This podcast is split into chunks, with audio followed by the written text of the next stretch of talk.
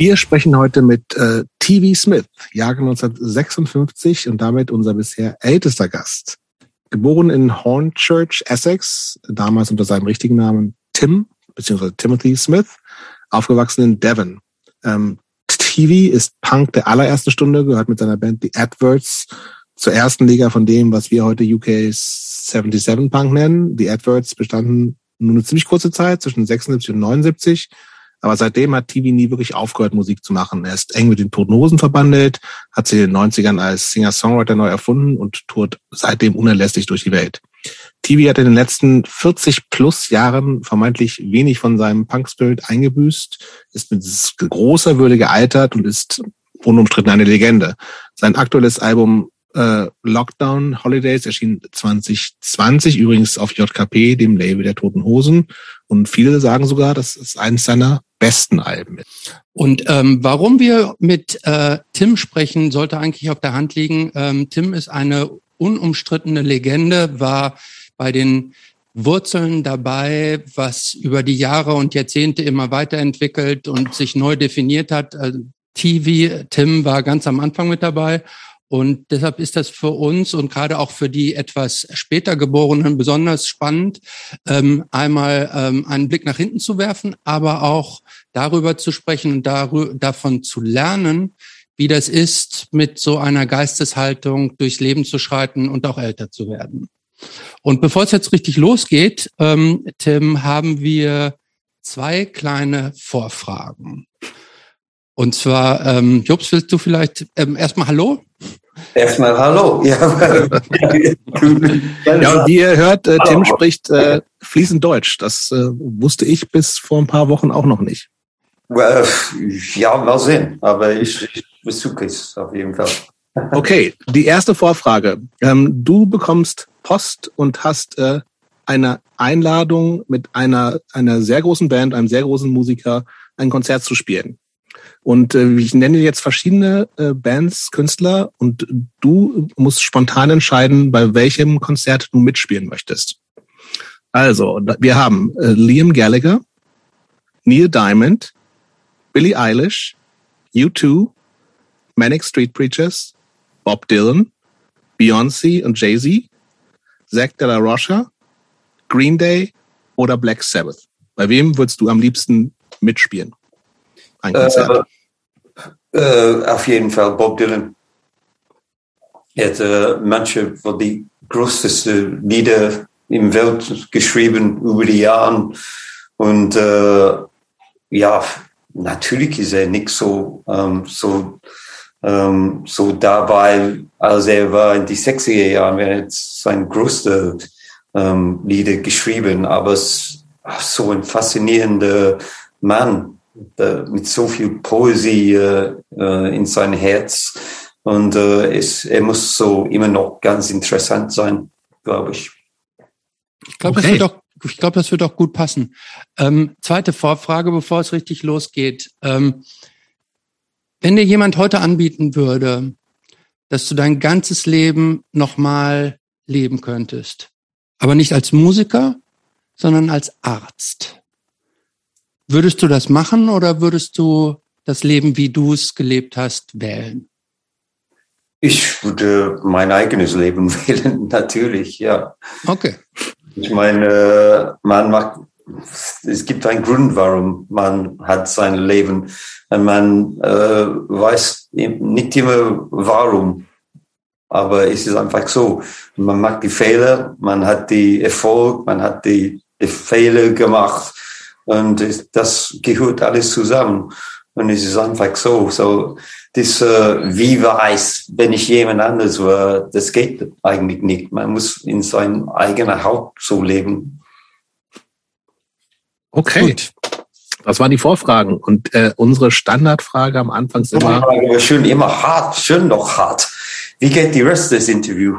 Also, die wird etwas, wird etwas softer, glaube ich. also, ähm, Tim, äh, wann und wie vor allen Dingen kam eigentlich Punk in dein Leben?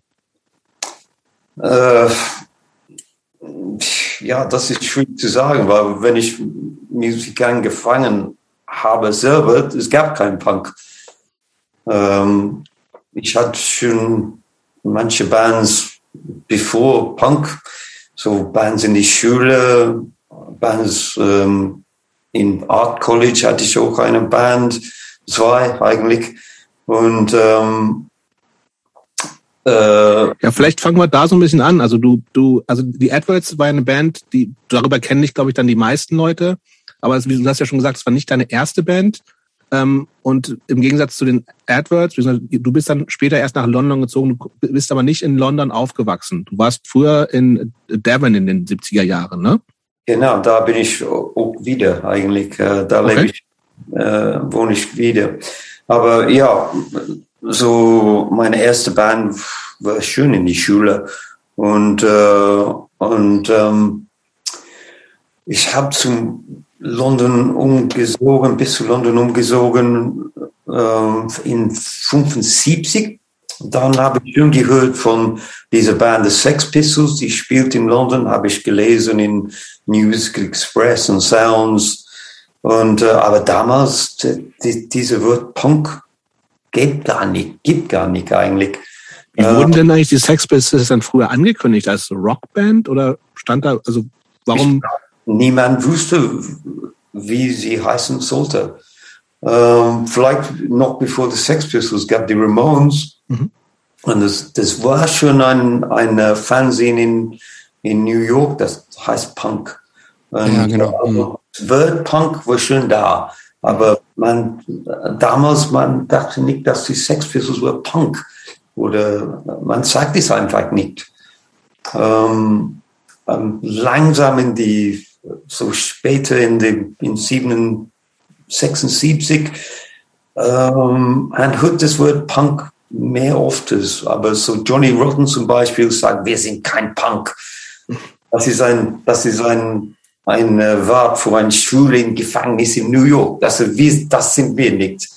Also es gibt viel ähm, Gespräch über was heißt diese neue Welle in Musik und äh, The Pistols, Clash und so weiter angefangen hat, aber es gab kein richtiges Wort. The Stranglers zum Beispiel wollte nicht Punk ähm, äh, als Punk ge ähm, genommen. Mhm. Mhm. Also, ähm, war das, war diese, diese neue Musik, diese neue Welle, du hast gesagt, da wurde, stand im Melody Maker oder im NMI oder was auch immer, ähm, war das von Anfang an sofort so eine Sensation, dass, dass also auch alle in Anführungsstrichen gemerkt haben, da kommt was ganz Neues oder hat sich das erst so langsam zu dieser zu dieser Mediensensation auch entwickelt? So, es kam, es kam eher schnell eigentlich in den 76 Jahren, weil wir alle so diese Art Bands, es gab nicht so viel, ähm, vor allem von den Musikseiten geschimpft auf, beschimpft auf jeden Fall. Ähm, zum Beispiel meine erste Band, The Adverts, unsere erste ähm, Auftritte, der Enemy hat gesagt, wir würden so schrecklich. So, und wir, wir, you know, wir können nicht mehr, äh, wir würden vielleicht zwei Konzerten dauern und dann wird es alles vorbei. Ähm, es war so ein die, äh, die äh, Journalisten waren gar nicht dabei mit uns, was wir macht, was neu ist. Sie waren noch in den guten alten Tagen mit den alten Bands und äh, versteht gar nicht, was, was die neue Bands macht da. Sie war sehr konservativ eigentlich. Ähm, aber dann plötzlich in 77 haben sie alle gemerkt, oh ja, was passiert hier? Und plötzlich waren sie alle dabei. Ähm, nimm uns noch mal ganz kurz mit, bevor wir da jetzt so weitermachen. Ähm, wie bist du aufgewachsen, also von deiner Familie her? Ähm, eher liberal oder konservativ? Wie, wie war so die Geisteshaltung, mit der du äh, erzogen wurdest? Ich würde sagen eher liberal. Meine Eltern waren beide ähm, Lehrer, so Lehrer und Lehrerin und äh, sie gab mir keine äh, viele Freiheit zu machen, was ich wollte.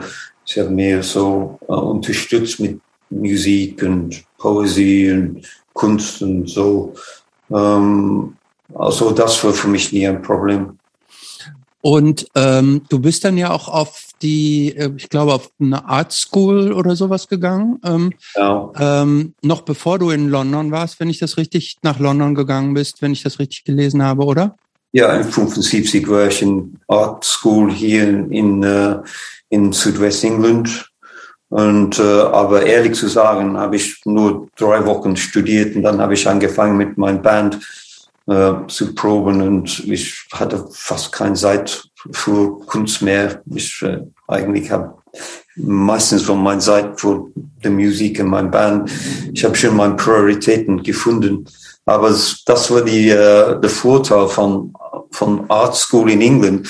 Es gab viele Bands, das, die haben von Art School entwickelt, weil man bekommt Spende, Geld von, als Studenten in Art School und dann man hat eigentlich viel Freiheit. Mhm. Du hast, wenn ich das richtig gelesen habe, ja auf der Art School auch ähm, Gay kennengelernt, richtig? Ja, genau. Ähm, vielleicht ganz kurz zur Erklärung für unsere HörerInnen, die es nicht wissen. Ähm, deine, die Bassistin der Adverts, Gay, äh, Gay Advert, ihr, ihr echter Name ist was Gay Black oder mhm. Black. Ähm, die ist ja zumindest in ihrer Zeit bei den Adverts so ein bisschen so eine weibliche Punk-Ikone geworden. Hat ja, ja, ja. Hat einen sehr, sehr prägnanten Look gehabt, hat so diese Panda-Eyes, Make-up gehabt, schwarze Haare, Lederjacke und ist so ein bisschen zu so einem, zu dem weiblichen Vorzeige Punk Musikerin geworden.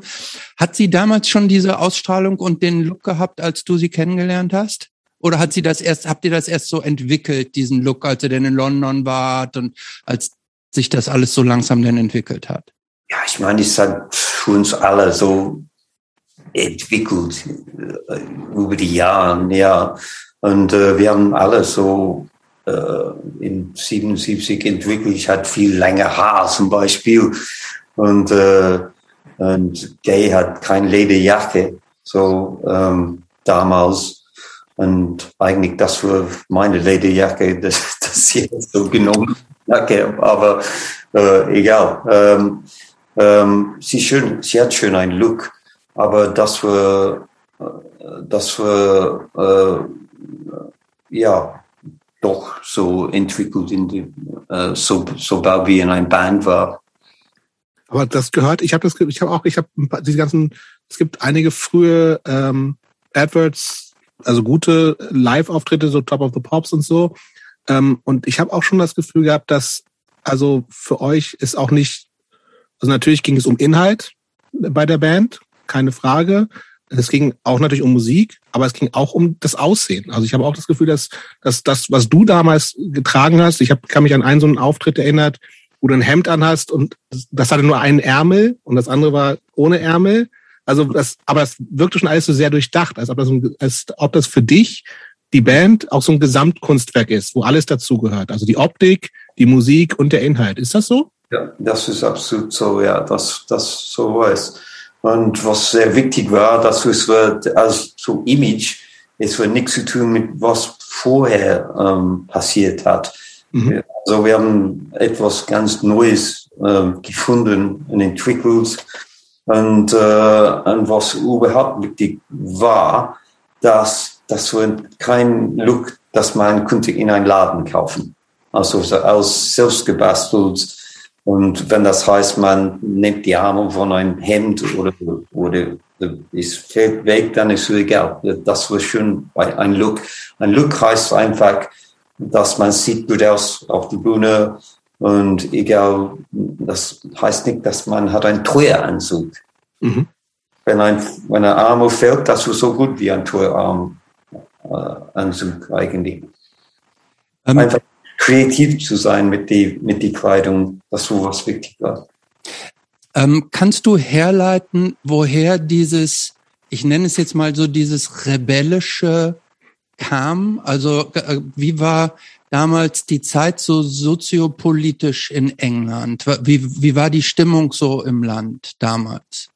Es war schlimm und äh, es war sehr konservativ und äh, es gab viel Unruhe äh, mit die Politik und, äh, und überhaupt. Ähm, das ist viel ähm, arbeitslos, Arbeitslosigkeit. Mhm, genau, ja. Mhm. Und äh, ähm, so 10 Prozent hat keine Arbeit. Ähm, äh, die Leute äh, waren un, unsatt mit den Politikern. Äh, es gab keine gute Leitung von den Politikern. Und äh, also in diesem Sinn war, äh, war es schon so ähm, äh, äh, ein, ein schlechte Seite. Und an der anderen Seite, die Musik war auch schlecht. Die Musik war langweilig. War, was waren denn so die Bands, was war denn so den Charts in der Zeit? Es, Pop. Einfach dreckig, so Schlager, Pop. Mhm. Uh, vielleicht nicht Schlager, aber so billig, so Pop. So, und uh, auf anderer Seite, es war die, uh, die, um, die große, riesengroße Bands, das hat nichts zu tun, nichts zu tun mit normalen Leuten, so Emerson, Lake and Palmer und, und Genesis und, und sowas und Pink Floyd. Ja, es war schon ein paar guten, aber, aber 90 Prozent war nur diese, dieses Scheiß. Mhm. Und ähm, als ihr dann praktisch da aus, aus Essex du und Gay, also ihr seid dann zusammen nach London gezogen, um die Band richtig zu starten, um in diese Szene einzutauchen. Ähm, wie, wie, wie haben wir uns die, das London damals so vorzustellen? Ähm, inzwischen ist London ja unglaublich teuer, um da so zu leben. War das für praktische Musiker, Leute, die sich finden wollten, war das da noch bezahlbar und auch günstig da zu leben oder war das damals schon schwer, in Ach. London Fuß zu fassen? Ja, sehr schwer. Und äh, wir haben ein, können nur ein sehr unterkommen, so ein, ein äh, Zimmer ähm, Wohnung finden. Das war überhaupt teuer. Ähm, und wir haben kein Geld, so sowieso. Also ist, hm. ist ja auch sehr schwierig. Also zu essen und trinken war fast unmöglich. Wie habt, wie habt ihr denn zu der Zeit Geld verdient? Also wart ihr irgendwie noch äh, an der Kunstschule wart ihr nicht mehr? Das heißt, darüber gab es kein Geld. Habt ihr irgendwie Jobs gemacht in der Zeit? Oder ihr wart ja äh, wahnsinnig jung, ne? 18, 19 oder sowas, ne? Ja, 19. Ich habe so verschiedene kleine Jobs gefunden. Ich war selber in ein, äh, in ein, äh, eine Plattenpacking, Packungsbetrieb in Soho. Ähm, ich habe arbeite da für äh, so fünf Tage pro Woche. Ähm, kurz nach, ich habe zum, ich bin zum London umgezogen. Und äh, das war so Background Music mäßig, so eine Plattenfirma, die, die macht äh, die Hintergrundmusik für, für äh, so Fernsehserie und so. Hm. Und, äh, ja, es war dann in dem Lagerraum und ich musste, musste diese Plattenpackungen ausschicken.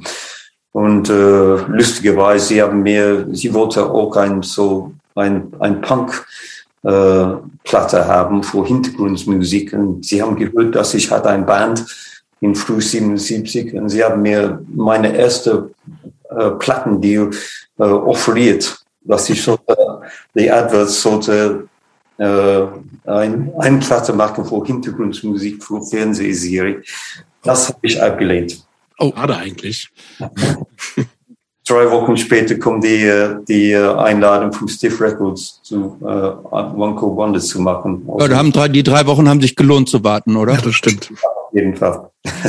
ähm, wie, wie haben wir uns London damals so, so vorzustellen? Und nochmal, es gibt ja so, also wir kennen viele Clubs von damals ja nur so vom Hören Das Marquee, das Roxy, 100 Club, Vortex. Ähm, war da zu der Zeit an jedem Abend irgendwo was los oder ist das auch erst so langsam dann entstanden? Was waren, was waren so die Orte, wo ihr dann hingegangen seid als neu nach London äh, hinzugezogene? in, äh, in 76 auf jeden Fall, du bist immer der Marquis und äh, alle die äh, so die neue Bands und die die Leute, die wollten in Band sein, würde immer zu Konzerten in der Marquis ähm, gehen. Das war schön im Soho, das war nur 100 Meter von meiner Arbeitsplatz eigentlich. Ganz praktisch. Ähm, und und äh, aber 100 Club wird ja doch da und ist immer noch da eigentlich. Ich habe selber da gespielt vor, vor zwei Monaten.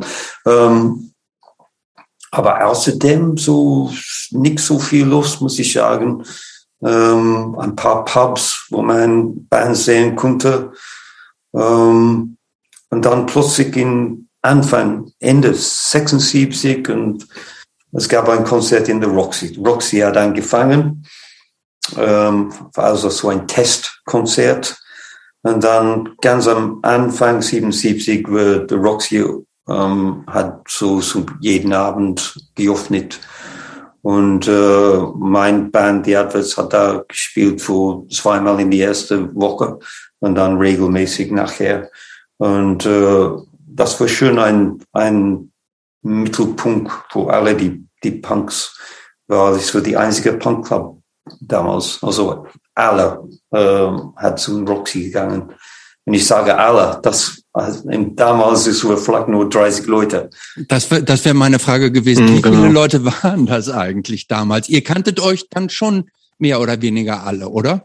Ja, wir kannten einander alle, eigentlich fast alle. Schön am Anfang. Aber er hat sehr, sehr schnell ähm, ähm, äh, gewachsen.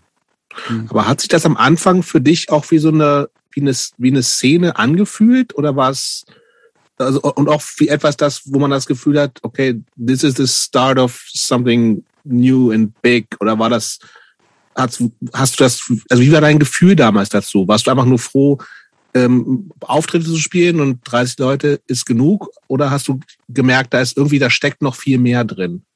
Kannst du das irgendwie noch, irgendwie das Gefühl nochmal wiederholen von damals? Wir werden auf jeden Fall froh, dass wir hatten einen Club, wo wir gehen konnten und äh, eine Band sehen, die äh,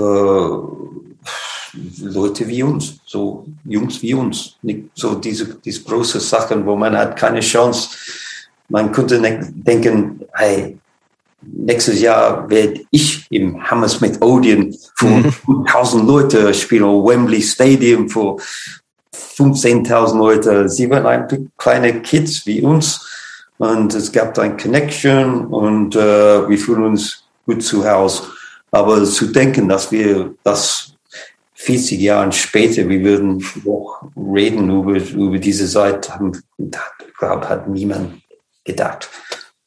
Malcolm McLaren vielleicht. Ja, McLaren ist nicht mehr da. Aber ich glaube auch, ich glaube auch für Malcolm, er, er, er mag das ganz spontan und reagiert so wie es war und ähm, einfach sehr, wie er konnte es ausbeuten. Aber ich glaube, in, in dem langen Sinn, er hat nicht gedacht, dass es würde so lang dauern. Aber ging es denn da, ging es da in erster Linie auch wirklich um, um neue Musik? Oder inwieweit hat auch dieses, diese, diese Attitude und dieses, was Neues zu machen, eine Rolle gespielt? Ähm, kannst du das wiederholen? Ja, ging es, ging es in erster Linie darum, dass gesagt es war natürlich cool, dass ihr dann euren Club hattet, wo irgendwie junge Leute in jungen Bands spielen konnten. Und das, das, das klingt viel nach Musik so. Aber dieses ganze Punk-Ding hat natürlich auch ganz viel mit, mit, mit Rebellion zu tun, auch mit, mit Dinge anders zu machen und einen anderen Blick auf die Welt. Ähm, war das damals schon so da für dich? Oder ging es, ging es wirklich dann am Anfang mehr um die Musik eigentlich? Es wird nicht nur Musik, weil, weil es auch so, wie man aussieht. Also man, ähm, schön, wenn man tragt die Kleidung, das wir getragen haben, wenn wir stehen in der Straße, wird mir schön in Sensation und, und gehasst von vielen Leuten. Und äh, wenn nicht gehasst, dann die Leute waren schon begeistert mhm. oder confused. Es mhm. schon viel Reaktion gemacht, wenn man steht in dieser Kleidung. Und äh, es war auch wichtig, dass man äh, keine normalen Kleidung tra tragt in die Straße und dann, und dann andere Kleidung in der Rock. Mhm. Beispiel für uns auf jeden Fall ist es wichtig, dass man tragt dieselbe Kleidung die ganze Zeit, weil das war schon ein Statement äh, und nicht nur die Musik. Und London, England ist langweilig. Es war, es hat so, so geblieben für so lang, ohne, ohne Wechseln, ohne, ohne, ohne zu enden. Das ist schon seit, dass etwas äh, sich ändert. Äh, war das, ähm, du hast es eben so ein bisschen angedeutet, mit eurer Kleidung seid ihr schon aufgefallen und wolltet auch auffallen auf der Straße. Ähm, du hast es gerade so kurz angedeutet und ich bin mir sich, nicht sicher, ob ich das richtig verstanden habe. Wurdet ihr auch, also habt ihr Ärger gekriegt für euer andersartiges Aussehen? Weil ähm, ich habe irgendwo gelesen, dass viele von den frühen Punkrockern sich auch ähm, äh, zum Beispiel in Soho so in queeren Läden getroffen haben, weil die da sich geschützter fühlten, weil sie dann mit anderen Outsidern sich so zusammen ge, ge, zusammen ge, versammelt haben und da weniger belästigt wurden als jetzt in einem normalen Pub zum Beispiel? Ähm, ich, wir würden auf jeden Fall viel mehr offen ich glaube, als die Rest der Gesellschaft in der Zeit. Also wir hatten kein, kein äh, Prejudice, wie heißt das? Mhm, Vorurteil. Mhm. Vorurteil? Vorurteil. Mhm. Zu äh, andere Gruppen, zum Beispiel zu, zu Gay-Leute oder zu, zu, äh, zu fremden Leute aus fremden Land, das war uns egal. Leute sind, Mensch sind Mensch. Äh, das, und, äh, also wir können schon in ein, eine schwule Club gehen, es stört uns gar nicht oder, oder, oder egal was, so ein Reggae Club zum Beispiel. Manchmal würden wir so ein Reggae Club gehen, ja, wenn die anderen Clubs ähm, äh, geschlossen war äh, oder zu zum Beispiel zum, ähm, zu der Wohnung von äh, Don Letts. Äh, der, der, spielt immer Reggae-Musik mhm. mhm. die Bands in der Roxy. Ähm, wenn ich habe deine Frage richtig verstanden, dann. Ja, absolut richtig. Ja. Ähm, noch, noch mal zu dem, zu diesem Look auch. Ähm, du hast eben gesagt, ihr habt das alles selber gemacht und das war auch wichtig, dass die Klamotten anders aussahen, als es früher so war. Irgendwann ging es dann aber ja los und ich bin mir nicht sicher, wie das vom Timing her so ist und was jetzt historisch richtig ist. Es gab doch auch dann angeblich diesen Treffpunkt ähm, auf der Kings Road in diesem in diesem Kleidungsladen Seditiary oder Sex hieß er dann irgendwann später, den Vivian Westwood zusammen mit Malcolm McLaren gemacht hat und wo auch so diese, diese, was man heute so typischen Punk-Klamotten und diesen, dieser typische Punk-Look dann auch schon verkauft wurde. Ähm, mhm. War das damals, also waren die so Teil der Gang oder war das, wurde das schon als ein, einen ersten Schritt zur Kommerzialisierung angesehen damals? Äh, mir persönlich, ich war nie im Sex oder Seditionaries oder Boy.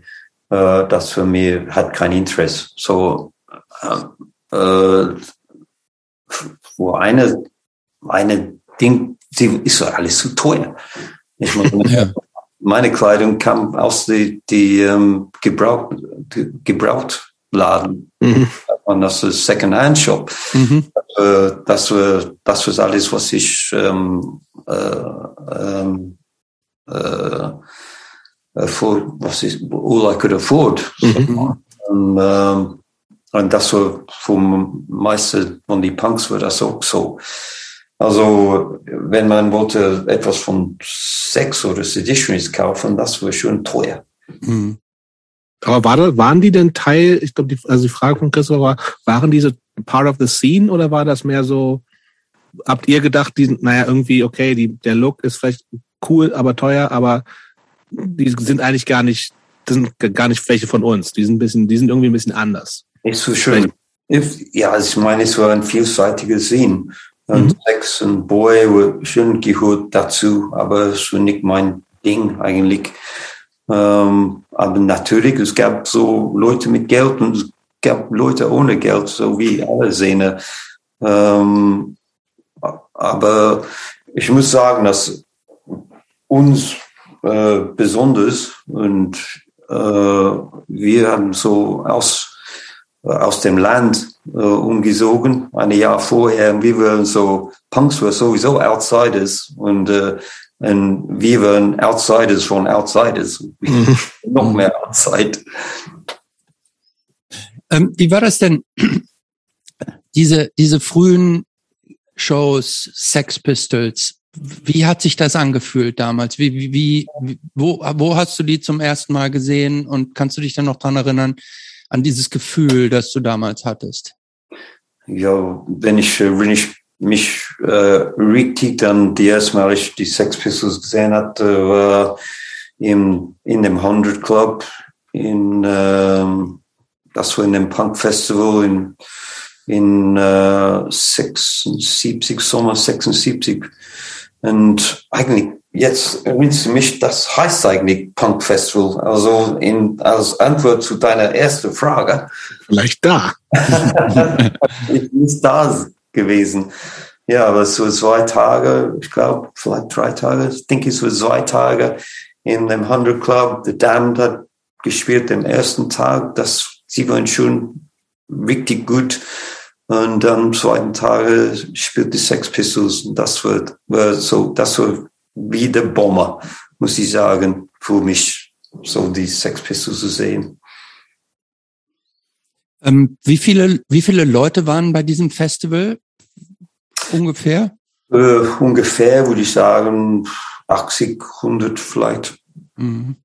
Wie viel, wie viel, ich war, ich war zweimal im 100 Club. Ähm, wie viele Leute passen da so rein? 200 vielleicht, 150? Ja, 150 bis 200. Hm. Ich kann so sein. Es gab 120, 150 da. So gekrammt war es nicht. Es hm. gab schön Platz. Ähm, ja. wie, wie ist eigentlich damals ähm, es ist dann ja auch diese, es ist ja nicht nur die Musik, sondern es ist ja auch so diese, diese neue Tänze sind ja auch praktisch entwickelt worden. Es gab dann irgendwann ja den Pogo auch. Ähm, wie, wie, wie ist das entstanden? Sind, ist das, war das einfach nur so eine Reaktion auf die Musik oder wie können wir uns das heutzutage vorstellen? Hat irgendwann einer angefangen und ist da so rumgesprungen?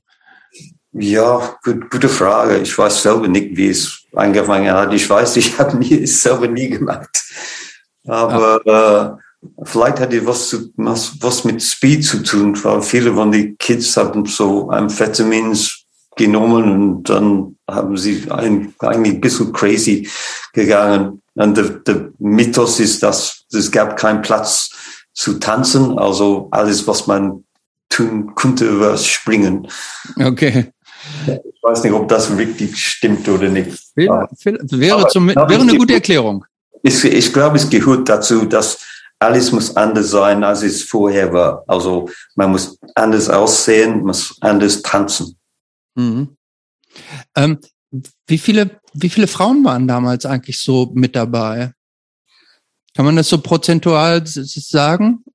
Ich, ich würde sagen, es war ja, so, vielleicht so, so, sogar 50, 50. Es war, es war nicht nur, nur Männer, auf jeden Fall. Man hat das Gefühl, dass es nur ein, ein, ein Männer so Welle.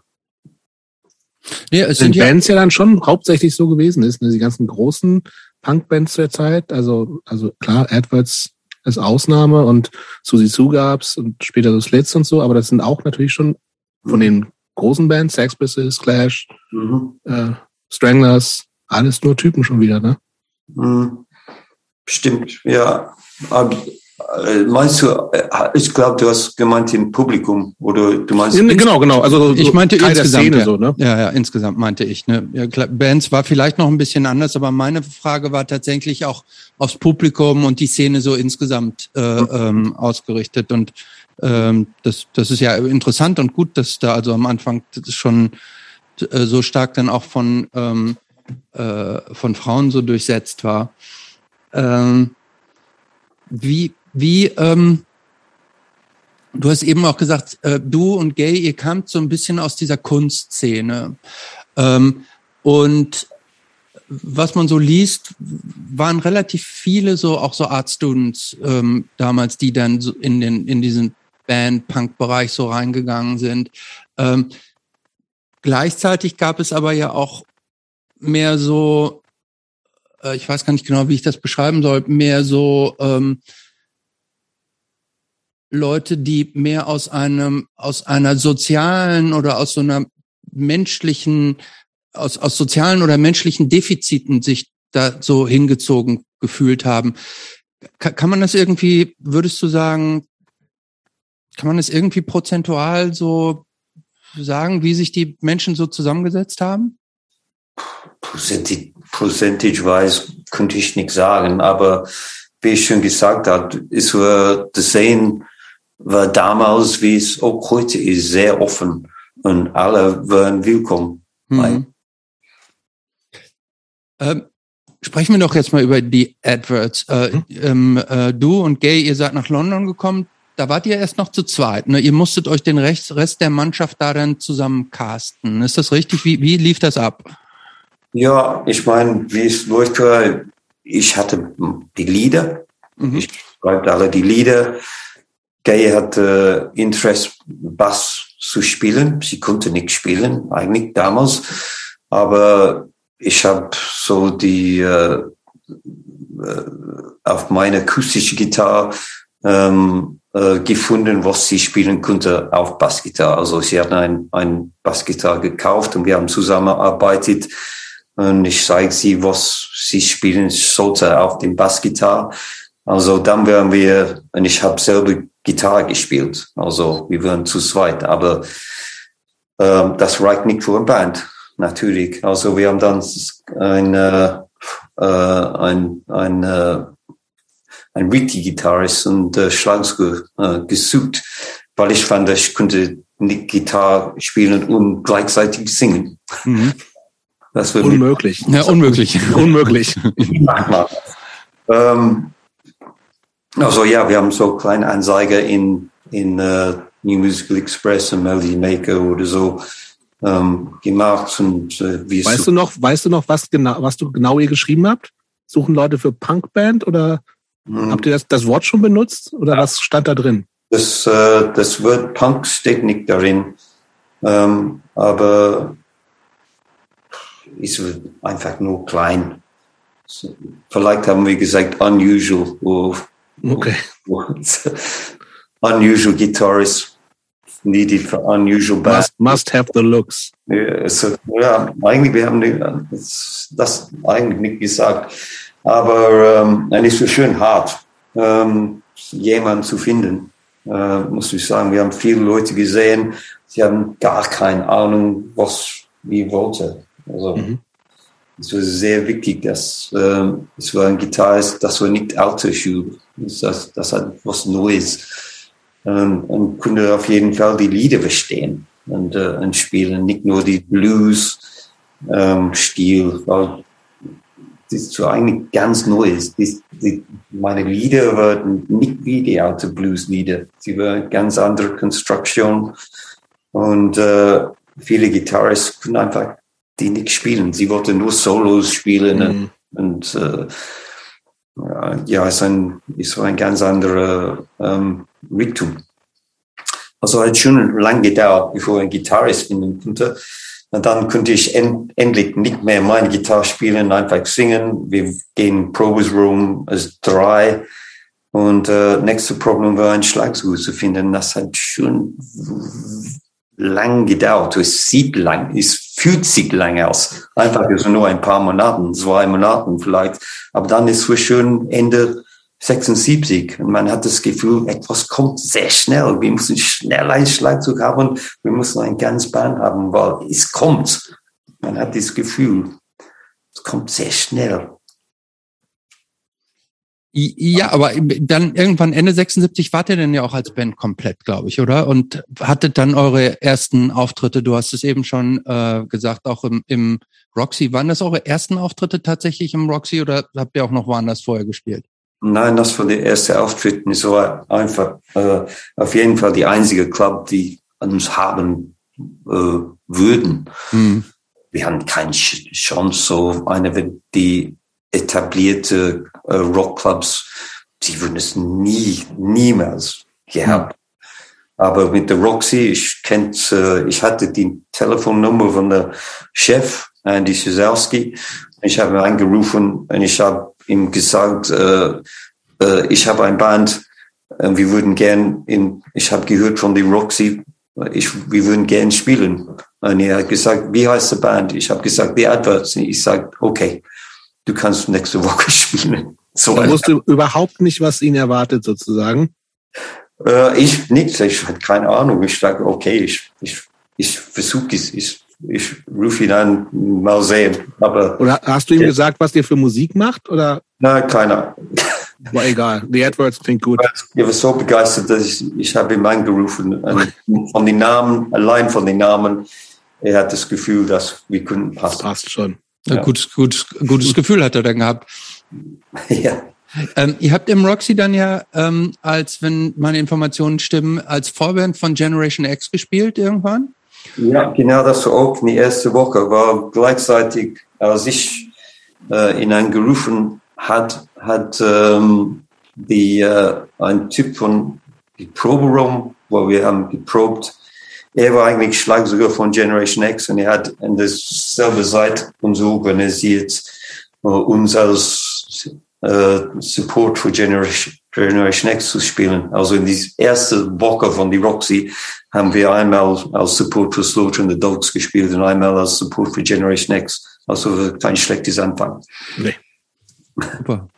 Ähm, da seid ihr denn von Brian James ähm, von The Damned, wenn ich recht informiert wurde, entdeckt worden und der hat euch dann auch an Stiff weitervermittelt, wo dann kurze Zeit später schon gleich auch eure, ich weiß nicht wie schnell, ich glaube, ich ging dann relativ schnell eure erste Single uh, One Chord Wonders rauskam. Wie, wie hat sich das angefühlt? Also dieses erste, erste Gig gespielt, dann gleich ein ähm, Record Deal, ja, Wahnsinn.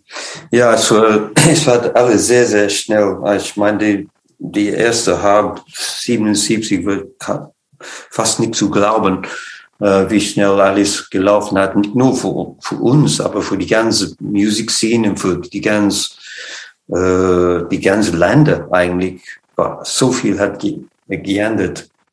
Und äh, ja, stimmt. Brian James hat uns gesehen in Roxy. Er hat und zu äh, Jake Riviere, der Chef, der, und Dave Robinson, der Chef von Stiff Records, äh, ihm gefallen. Sie haben uns Sie haben zum Roxy gekommen und uns angeschaut und nach dem Auftritt haben sie gesagt, wir wollen ein Single machen mit euch. Hm. Und äh, wir haben zwei Tage später zum Büro gegangen. Sie haben uns einen Vertrag gegeben. Wir haben es gar nicht gelesen, einfach uns signiert und, äh, und das war's. Äh, aber dann musstet ihr, hattet ihr damals schon ähm, Aufnahmen oder musstet ihr mhm. danach dann erst nochmal schnell ins Studio, um die Songs überhaupt auch aufzunehmen? Ja, danach haben wir schnell ins Studio gegangen. Äh, kleines Studio heißt Pathway. Fast alle die, äh, die äh, Musiker auf Stiff hat zum Pathway gegangen. War nur ein kleines, sehr kleines Studio mit ähm, äh, der Raum, äh, wo wir gespielt, äh, unten in ein Mixing Room oben. Man musste auf eine kleine Treppe gehen zu, äh, zu dem Mixing Room. Und äh, ja, da haben wir äh, One Cool Wonders und the B-Side Quick Step in vielleicht vier Stunden ähm, aufgenommen und gemixt. So, und dann kam die Single ja irgendwann raus. Ähm, die also aus der heutigen Sicht ist das ja ein, ein Welthit. Ne? ähm, aber ähm, wenn ich wenn ich richtig informiert bin, war das Cover gar oder das das Artwork gar nicht mit euch abgestimmt. Kann das sein, weil es ist dieses dieses heute sehr ikonische Bild von Gay drauf. Mhm. Aber ähm, wenn ich richtig recherchiert habe, war das nie mit euch abgestimmt. Stimmt das? Ja, das stimmt. Ja, wir werden nie so, niemand hat uns gefragt eigentlich. Ähm, die haben zu ihrer Artwork-Teilung ähm, gegeben. Und es gab einen Künstler, Barney Bubbles, so eher so berühmt in die alte, so Hippie-Fanzines ähm, wie It und, ähm, und äh, Olsen, so, ich glaube, er hat damals gearbeitet. Vielleicht bin ich falsch da. Aber ähm, ja, und sie haben uns so zu dem Büro eingeladen und uns und gesagt, oh, hier ist der Cover. und wir haben gesagt, oh. Äh, aber es war auch schon fertig gepresst, also es war schon sozusagen. Es war schon fertig, ja. Und, äh, und ja, ich muss zugeben, es ist schon ein starkes und sehr beeindruckend ähm, äh, Image aber das Problem, äh, das ist für, ist für gay. Und mhm. äh, von diesem Moment war, hat war gay etabliert als die Ikon von der Band. Und das wollte sie nicht und das wollten wir nicht. Wir, wir, mhm. ja, wir hatten Fotos gemacht von die vier von uns.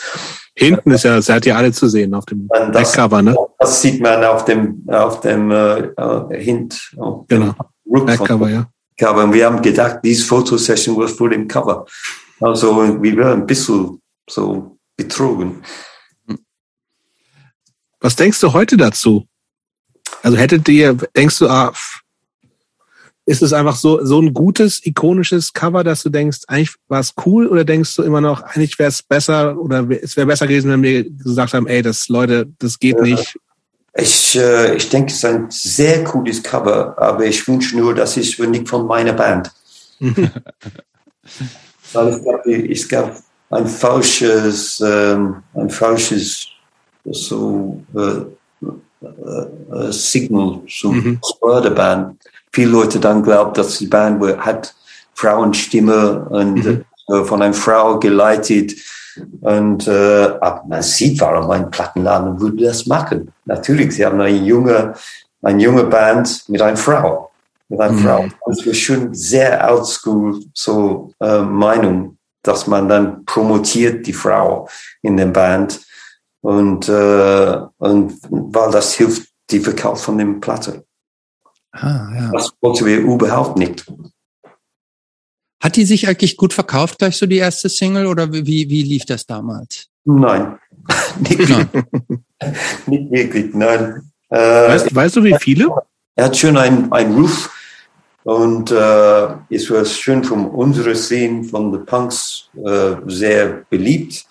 Aber in, in, äh, als, als Verkauf, so im Vergleich zu den Charts und sowas, hat es äh, eigentlich äh, keine Chance. Okay, damals war damals war die die Musikindustrie sowieso noch eine ganz andere. Ne?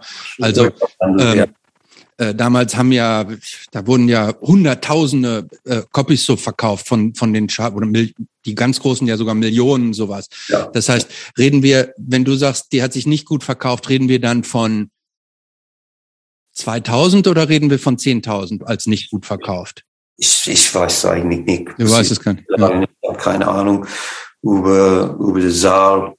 Aber was ich weiß, ist, dass es, es hat sehr schnell ähm, äh, geändert. Ähm, und bei dem Sommer, wenn wir miteinander Label waren, und vielleicht gehe ich zu schnell vorwärts, aber mit äh, Gary Gilmore's Eyes, dann hatten wir doch ein Chart-Hit.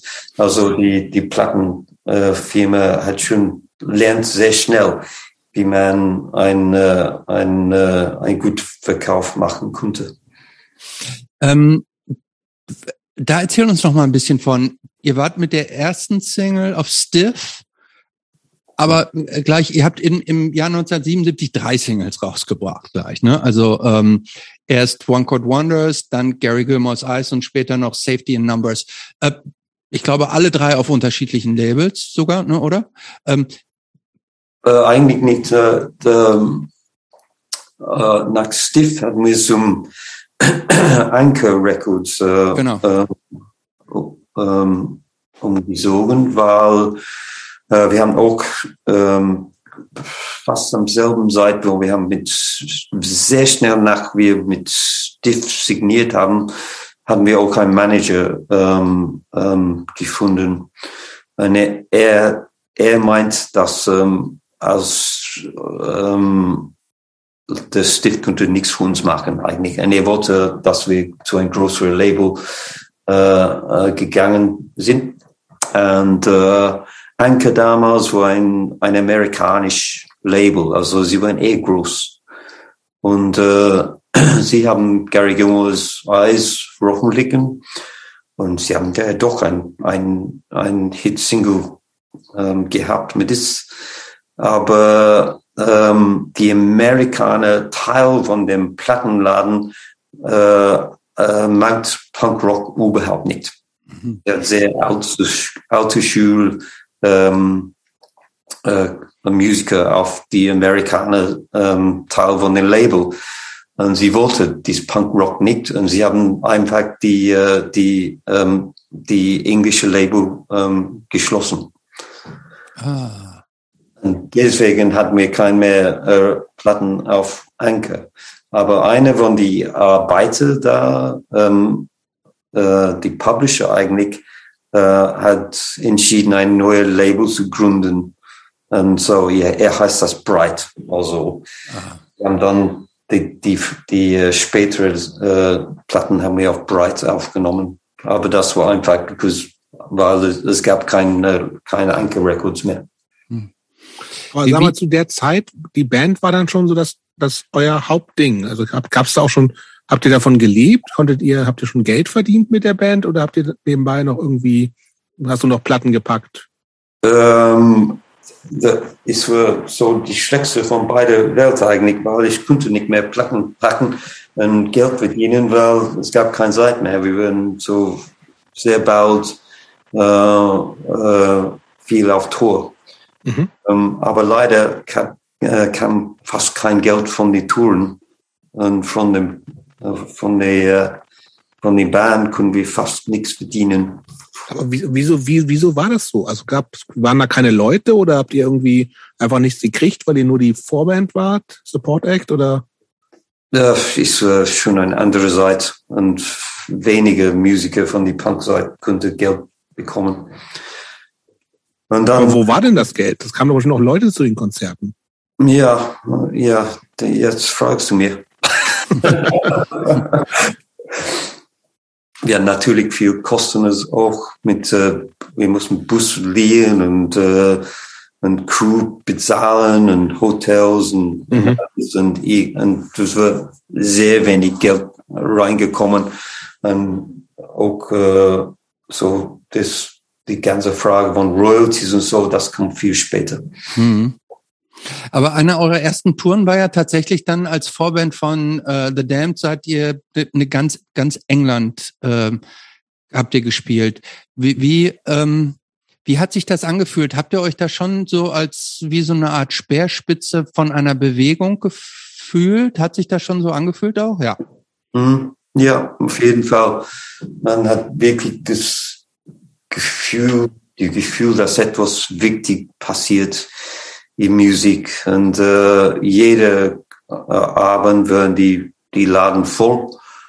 Und äh, die, jeden Abend werden die Leute, die Publikum völlig aufgeregt. Und äh, als Bands äh, jeden Abend wollte, ja, wird's besser als die Dame sein und äh, die Dame wollte immer jeden Abend besser als die Adverts sein. Also es war wirklich eine spitze Tour. Ähm, wie, wo waren damals so die die Hochburgen äh, in, in England. Von Manchester hört man immer viel. Ähm, wo, wo, wo war die Szene noch so besonders ausgeprägt damals?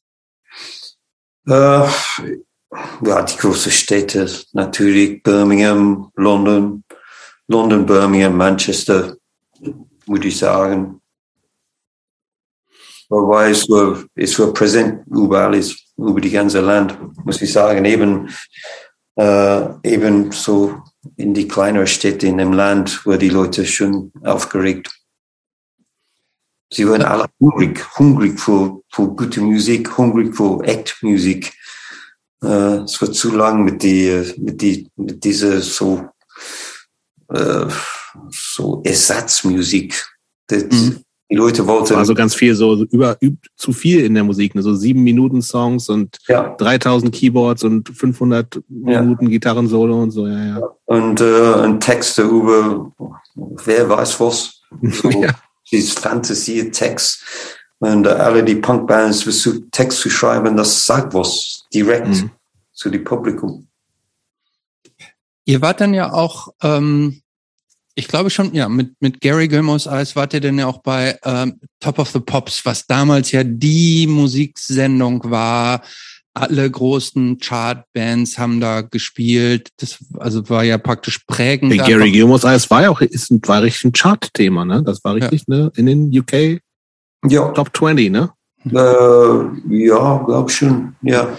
Wie hat, wie hat sich das angefühlt? Da, also ein Jahr nachdem ihr überhaupt nach London gekommen seid und angekommen seid, quasi so in diesem, in dem Olymp der Popmusik, Top of the Pops da zu spielen? Wie, wie, wie hat sich das angefühlt? Ähm, so, ja, ist schon schwierig zu Oder habt ihr euch da so ein bisschen auch fremd gefühlt, weil gesagt, irgendwie gehören wir hier gar nicht so richtig rein, oder, oder doch? Ich würde sagen, ja, es war ein bisschen fremd. Ich glaube, du hast es schön, weil im Prinzip war es super. Also, ja, wir haben alle so Top of Pops als Kinder angeschaut. Aber dann irgendwie, man geht da im Studio und es, es ist kunstisches Ding. Das, es, es hat kein richtig, ähm, äh, ich weiß nicht, hat, es war nicht echt. Es war alles mhm. falsch irgendwie.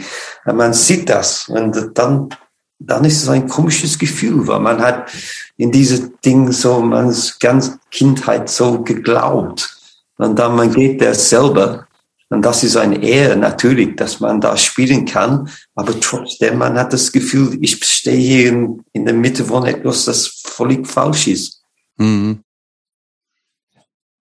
Ihr habt ähm, ja auch relativ früh dann, äh, oder ich weiß nicht, wer den Kontakt aufgenommen, auf jeden Fall mit John Peel ähm, zusammen äh, Session, zwei habt ihr insgesamt John Peel Sessions aufgenommen oder drei, ich weiß gar nicht. Mindestens zwei. Mindestens zwei, ja. Wie, wie, wie kam das zustande und wie, wie war das? Uh, John Peel eigentlich würde zu den Konzerten kommen und ich glaube, er hat uns schon ein paar Mal gesehen entweder in der Roxy oder später im Vortex, bestimmt in der Vortex war er dabei, ähm, ein paar Mal und, äh, und ihnen seine Pro Produzent äh, äh, war immer, hat immer Lust auf neue Musik, auf jeden Fall. Und die ganze Punkwelt äh, gefällt die beiden sehr gut. Und äh, ich glaube, sie hat nicht richtig verstanden. Er war immer so, er versteht immer, hat immer die outside Music bestanden. Ob es kommt auf Afrika oder aus London, ist, mhm. ist mir egal. Solange es nicht die normal so uh, Pop uh, uh, Quatsch. So. Mhm. Und uh, also er, er hat uns einfach angerufen und gefragt, ob wir eine Session für ihn machen würden. Natürlich wollten wir, und das war schon, das war schon gut. Ich meine, das war nicht wie Top the Pops, das war. Na, natürlich, das ist ein Ritterschlag. ähm, war, war John Peel damals schon, ich meine, heute, verstorben, heute aus der Rückschau ist er ja eine Legende. War er damals schon so eine Legende oder war er damals mehr so ein Insider-Tipp äh, an, äh, als ja. Radio-DJ? Ich meine, wir haben alle Respekt vor ihm auf jeden Fall. In diesem Sinn war er schon eine Legende. Und äh, ich habe immer zu John Peel gehört, wenn ich für ein Kind in, in, in Südwest, es war die einzige so Kontakt zu guter Musik zu haben eigentlich, weil, die, weil Radio war sowieso scheiße. Hm. Es gab nichts so äh, nichts mit Inhalt auf dem Radio im Tag. Also man wartet dann bis 10 Uhr abends für die John Peel Show. Und dann hat man zwei Stunden von unterschiedlicher, aber meistens gut Musik. Mhm. Ähm, wie, wie, okay, dann habt ihr die John, äh, die, die Peel Session gemacht. Ihr habt 1977 drei Alben, äh, drei, drei Singles rausgebracht und dann auch ähm, viel gespielt, hast du gesagt. Auch äh, dann 1978 kam dann auch gleich euer großes klassisches Album, muss man sagen, äh, Crossing the Red Sea with the Adverts raus. Wie, wie, wie kam es dazu, zu dem, ähm, wie schnell hat sich das alles, wie haben Sie, wie schnell haben sich diese Songs so geschrieben, wie, wie hat sich das angefühlt? Ähm, ja, die, ich habe schon ein paar von die Lieder schon in 76 geschrieben und dann die Rest über dem, über die Jahre im 77. Wir haben angefangen zu aufnehmen, ich glaube im November. Äh, das Problem war, wir wollten früher dies ähm, auf, aufnehmen, aber wir waren so auf Tour und äh, hatte keine Zeit. Also am äh, gegen Ende des Jahres 77 haben wir auf, äh, angefangen zu aufnehmen. Und äh, lustigerweise in Abbey Road Studios, wo die Beatles zum Beispiel und alle die alte Schule schon aufgenommen hatten. Und ähm, das wurde dann ja auch wieder ein richtiger Chart-Erfolg. Ähm, Gab es auch da Habt ihr auch da dann kein Geld mitverdient? Gab es da keinen Vorschuss irgendwie wenigstens von der Plattenfirma, dass ihr mal wenigstens ein bisschen Geld auf der Tasche hattet? Nein. Das gibt's verrückt eigentlich, oder? Ja, ist total verrückt, ja. Ähm, denn ähm, ich habe irgendwie nachgelesen, es hat war sogar Platz 40 in den in den UK Charts damals. Ähm, ja, es war das, wir, wir waren in den Charts vor einer Woche und äh, irgendwie es so enttäuschend war ja, irgendwie, man hat das Gefühl, dass die Platte ist zu spät gekommen. Ach, tatsächlich. Hm. Aber ähm, so schnell. Alles hat so schnell gepasst in 77. Ähm, was war denn, was war denn vorher noch alles? Also, welche Platten kamen denn vorher raus? Sex Pistols wahrscheinlich, ne? Sex Pistols auf jeden Fall. Ja, Damned. Das, ja. The Clash, das, äh, ja. die Clash doch auch mit Sicherheit die ersten beiden Alben waren doch, glaube ich, bis 78, oder? Ja, würde ich sagen, ja. Und also du hast damals schon das Gefühl gehabt, irgendwie ihr seid ein bisschen too late. Late ja, to the party. Ja, wir würden auf Tour. Ich meine, das Was ja eigentlich auch total ja. wichtig und gut ist, ne? Also gerade um das noch mehr so in das also aus der Stadt rauszubringen. Sehr, sehr wichtig, dass wir, dass wir, wir spielt live. Ähm, aber jetzt, 40 Jahre später, es ist, kann man kaum glauben, dass nur eine Jahr, wir, wir haben ein Album ausgebracht, eine Jahr nach die Band gefunden war, und es wird schon zu spät. Sag mal, du bist, bist du eigentlich der alleinige Songschreiber schon immer gewesen? Du hast gesagt, es gab die ganzen Songs schon, bevor es äh, den Gitarristen und den Schlagzeuger gab. Auch auf der, auf der LP ist das eigentlich alles von dir oder war es dann mehr auch so eine Kooperation von euch allen in der Band? Nein, es war alles von mir. Okay. Das war eigentlich mein Grund, weil ich ein Band wollte haben, weil ich wollte die, die, äh, ich wollte meine Lieder so präsentieren. Mhm. Ähm, 1978, du hast es ja eben auch schon gesagt, äh, gab es tatsächlich ja auch dann schon so den ersten Bruch. Ähm, äh, manche von den großen Bands haben sich weiterentwickelt oder haben weitergemacht. Also wir haben es gerade schon gesagt, äh, The Damned, die haben sich ja über Jahrzehnte immer irgendwie weiterentwickelt. Dann äh, The Buzzcocks waren relativ schnell auch sehr groß.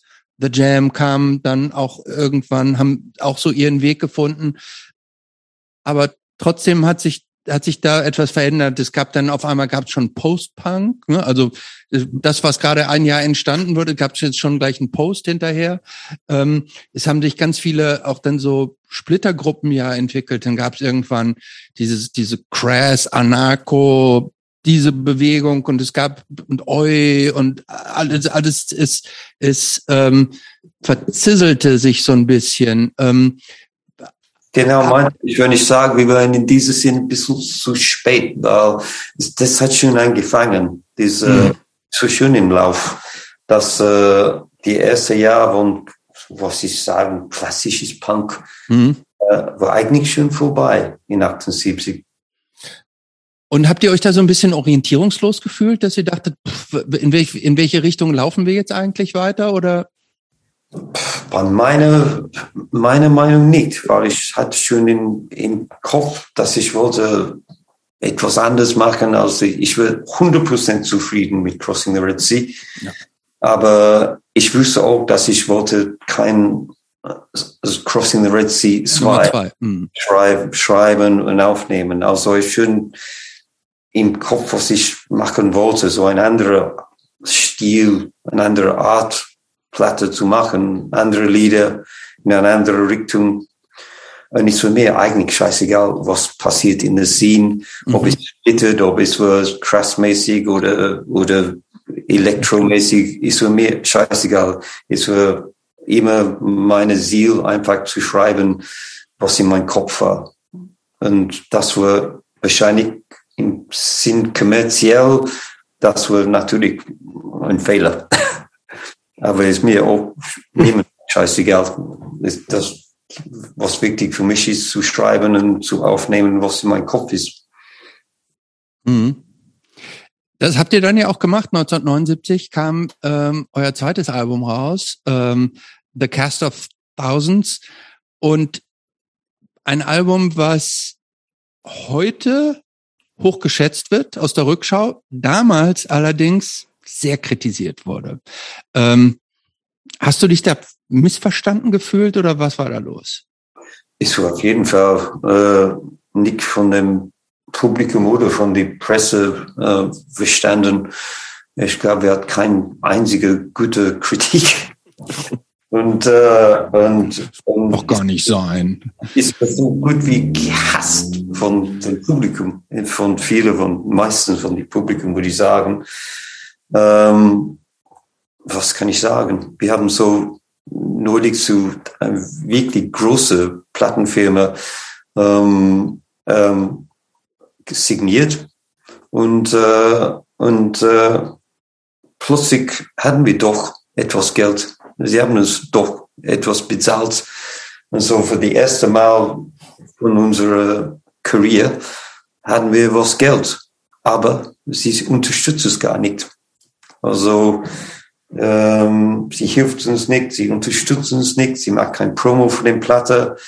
Ähm, ist für ihr egal, was wir macht mit dem Platte oder wie es klingt oder wie es gemastert war. Ähm, sie haben sogar ein noch schlimmeres Cover als One Cool Wonders für uns imponiert. Ja, das Cover, also äh, One Aber ist schwierig, finde ich ja, auch. Also One Could Wonders ist ja objektiv ein sehr gutes Cover. Ne? Ja. Ähm, das, das Cover von äh, Cast of Thousand ist kein schönes Cover. Ne? Das ist tatsächlich. Das, Back, das Backcover finde ich ganz geil eigentlich. Ja, ja Back, the Back ist, was ich, äh, ist einfach, haben sie mir erlaubt. Ähm, das war so wie geplant. Aber okay. meine Idee für den Phone würden sie mit nicht erlauben. Ähm, ich wollte eigentlich die, äh, ähm, die, die Buddhist, äh, der hat selbst äh, ah, ja. in Flamme gemacht. Ich weiß nicht, wie es zu erzählen in Deutsch, als Protest, ja, Protest gegen den äh, ähm, Korean äh, Krieg. Ähm, kannst du mir für mich unter, äh, und äh, das ist das Cover, was ja dann auch mit ähm, Rage Against the Machine. Machine auch total bekannt wurde. Das Bild war vorher schon. Ja, das wollte, ne? das wollte ich so damals haben. Das Und, ist es nicht geworden. Äh, ich würde nicht, äh, RCA würden das nicht erlauben. Um, ähm, und ironischerweise, äh, RC, äh, Rage Against the Machine war auch auf RCA später. Ach. Different times, ne? Different times. Also, und ich, ich ja. glaube, Rage Against the Machine hat auch ein paar mehr Copies verkauft, glaube ich, als. Ja, als ja vielleicht hat, würde ich äh, doch geklappt haben, wenn ich. ja, es lag nur am Cover. Aber erlaubt. ja. ähm, wie, Und dann war es auch wieder vorbei mit den Adverts, ne? Bitte? Dann war es schon wieder vorbei mit den AdWords eigentlich danach. War wieder vorbei. Wir haben keinen Verkauf. Äh, wir haben so äh, Wechseln mit den Bandmitgliedern, weil viele unsatt war mit den Bands, es gibt viel Argumente, äh, viel Probleme unter den Bandmitgliedern. Und es war einfach kein Spaß mehr, äh, muss ich sagen. Wir, wir spielen zu so immer weniger Publikum. Äh, wir verkaufen keine Platten. Äh, es gab kein, es gab keinen Sinn mehr. Es war kein Spaß. Wo, wo habt ihr eigentlich überall getourt in, in damals, als die Band noch existierte, außerhalb von England? Äh, fast nirgendwo. Äh, wir haben zum Durchschein gekommen, für diesen ähm, brennende Langweiler-Film zu, zu drehen. Ah ja, stimmt. Mit ja.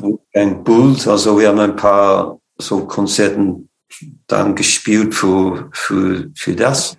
Aber sonst haben wir Hamburg Markthalle gespielt. Ich glaube, unser erste Konzert in Europa.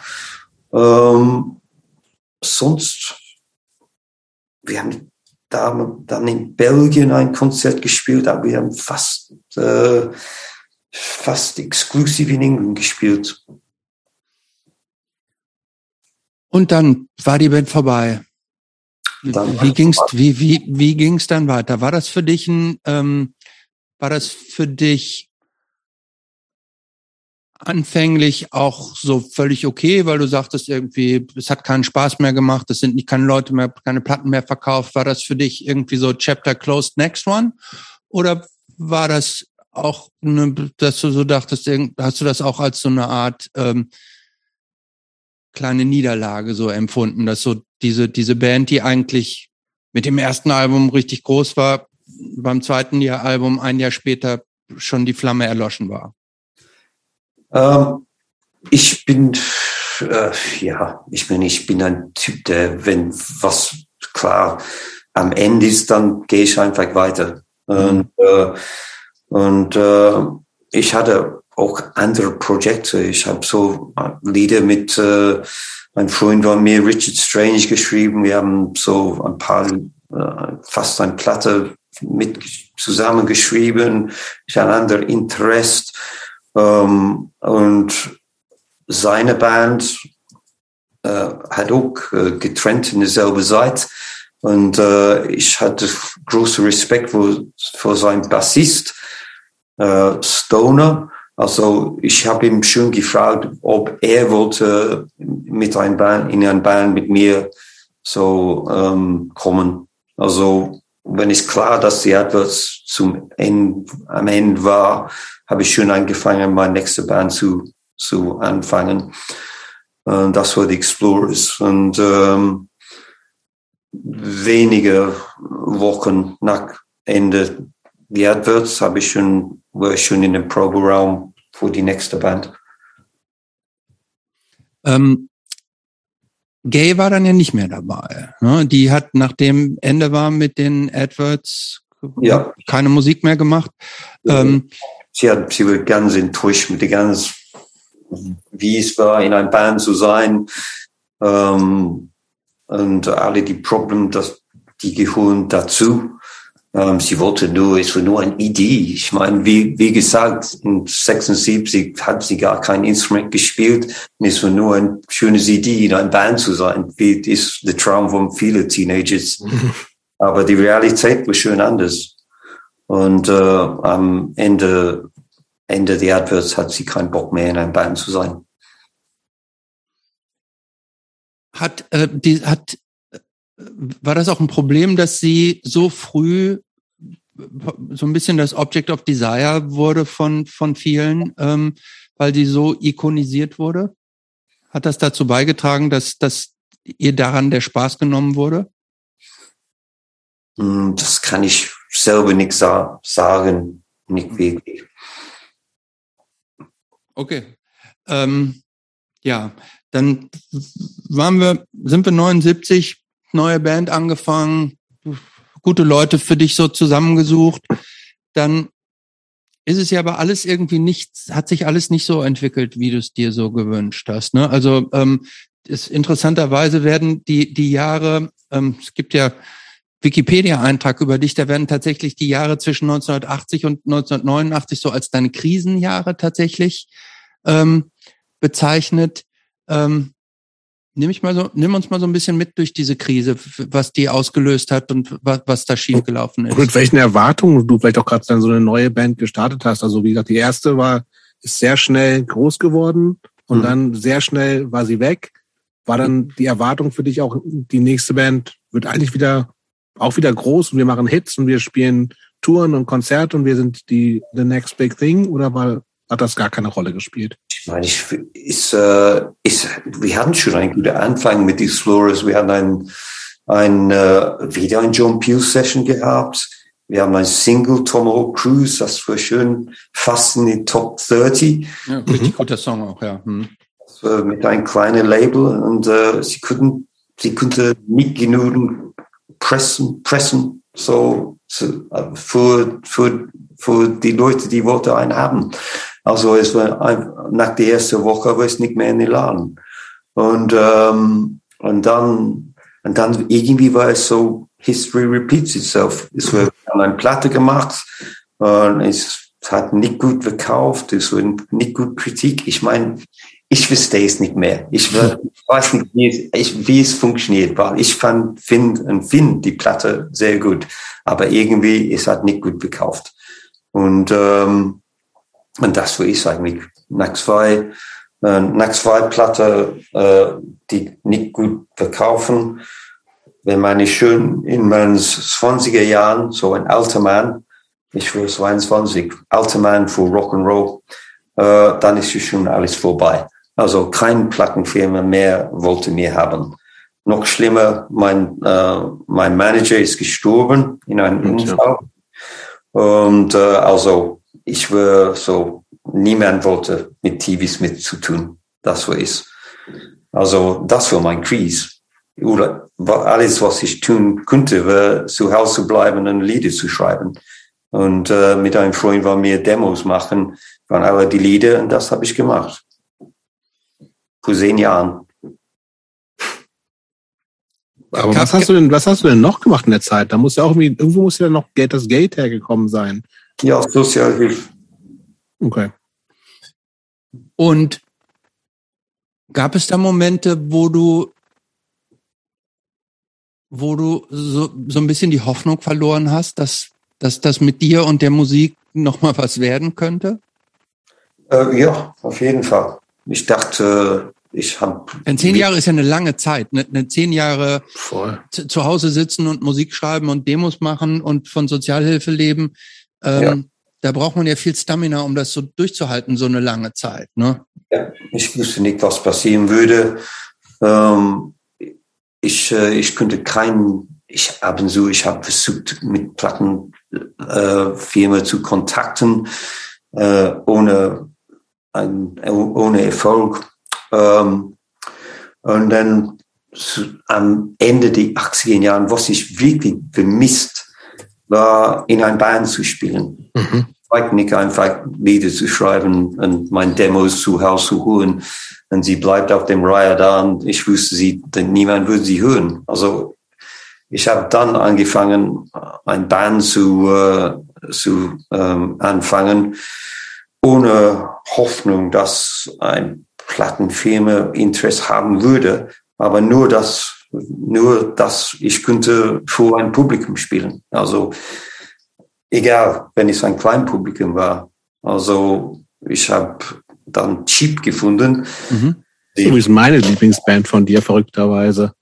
Bitte? Das ist meine, meine Lieblingsband von dir. Na, das ist schön. ja.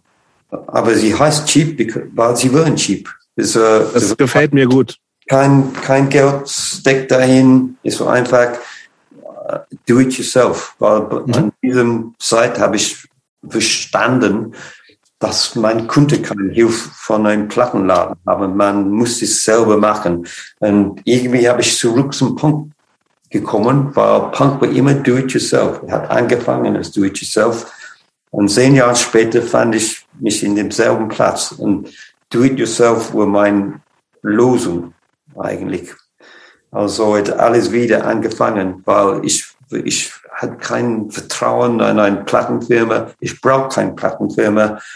Ich habe entschieden, alles selber zu machen.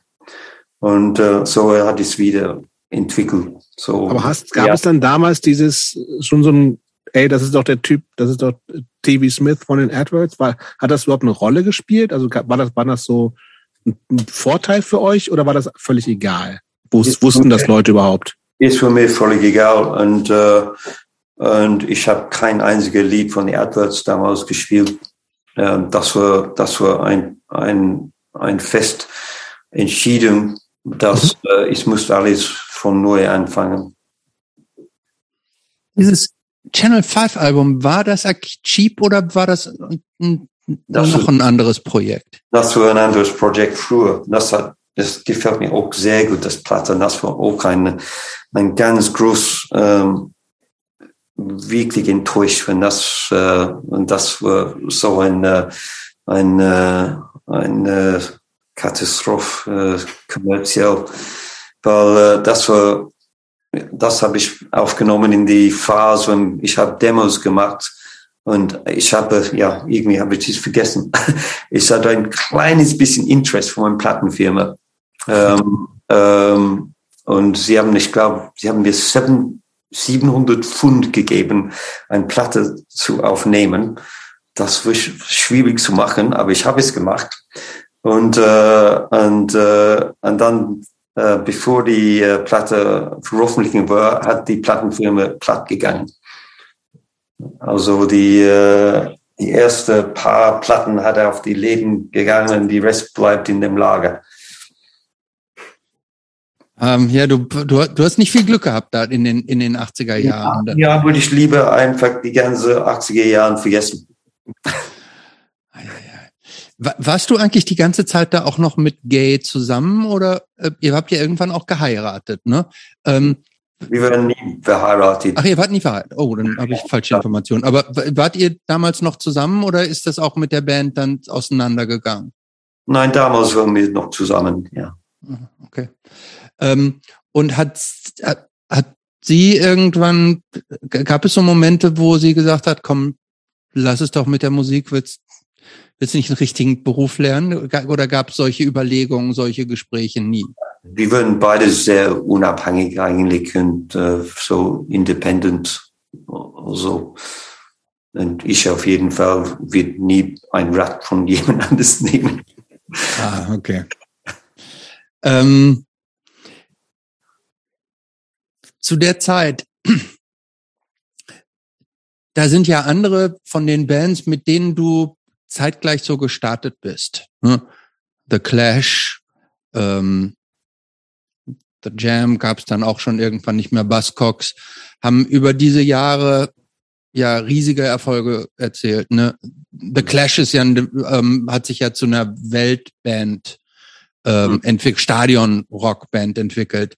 Ähm, gab es da mal so Momente, als als das alles nicht, nie so richtig, also Channel 5 kam raus und Plattenfirma geht pleite, dann irgendwie alles hat nicht richtig so geklappt. Gab es da mal Momente, dass du so gedacht hast, hm, was haben die besser gemacht als ich? Oder ähm, warum ist denen das gelungen und mir nicht? Ich hatte keine Ahnung, wa wa warum äh, sie so viel Erfolg hatte und ich nicht. Aber ich wusste, dass es irgendwie hängt an die Plattenfirma. The Clash mit CBS. Das ist ein großes, großes multinational Plattenfirma. Und äh, ich wusste auch, das hat etwas zu tun mit Glück. Äh, meine sind die richtige Platz und ist von der richtigen ähm, äh, Mensch entdeckt, der arbeitet für so ein richtiges äh, Plattenlabel. Ich, ich fühle mich auf jeden Fall, dass meine Platte gefällt mir und ich war zufrieden mit meinen Lieder. Und äh, wenn ich Pech gehabt hatte, dann so war es. Ich meine, was mehr kann man tun? Also, Absolut, na klar, ja. Und äh, ja, natürlich hat es ab und zu dachte ich, warum? Aber so ist Leben.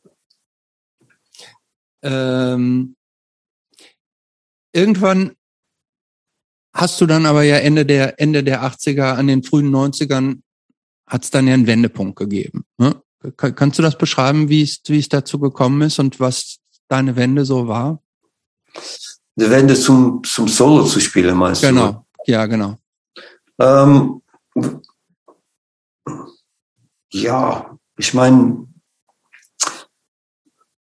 die genaue Punkt, wo was passiert hat, war, ich spielte mit meinem Band Cheap in ein kleiner Club in London. Und äh, dieser Typ, äh, der heißt Attila the Stockbroker, er ist ein, ein äh, Künstler, äh, Ranting Punk Poet aus England. Er hat auch oft in Deutschland gespielt. Ja, kennen wir, kennen, kennen wir. Ja, und er kam, er war dann im Publikum. Er hat mir seit Jahren, er war immer ein Fan von mir, hat seit Jahren nicht gesehen, wusste nicht, was mit mir passiert hat. Und er kommt zu dem Konzert und er hat, und es gab 15 Leute da. Und nach dem Konzert, er kam zu mir und sagt, hey Tim, ich, ich bin ich schreibe meine Lieder und ich spiele allein für ein Publikum und es gibt viele Leute. Warum machst du das nicht? Du schreibst die Lieder, du spielst Gitarre. Warum nicht ein Solo-Konzert? Und ich habe gesagt, ich kann das nicht machen.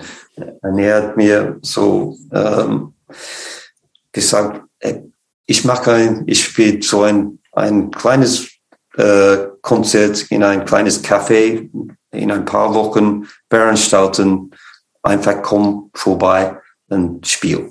Und das habe ich gemacht. Das war mein erstes Solo-Konzert. Und äh, ich war sofort äh, ein Hanik. Ich meine, das Gefühl von vor ein Publikum zu spielen, so einfach mit Gitarre zu singen, zu schauen in die Augen von dem Publikum, was so, hat, hat mir so beeindruckt, wie schön das war wie die Leute äh, reagiert hat. Es war so wie alle die Pack von dem letzten zehn Jahr, aber sofort erwischt. Und, äh, und irgendwie in diesem Moment, ich wusste Bescheid, was, was, wie die Zukunft wäre. Wann war das genau? Weißt du das noch?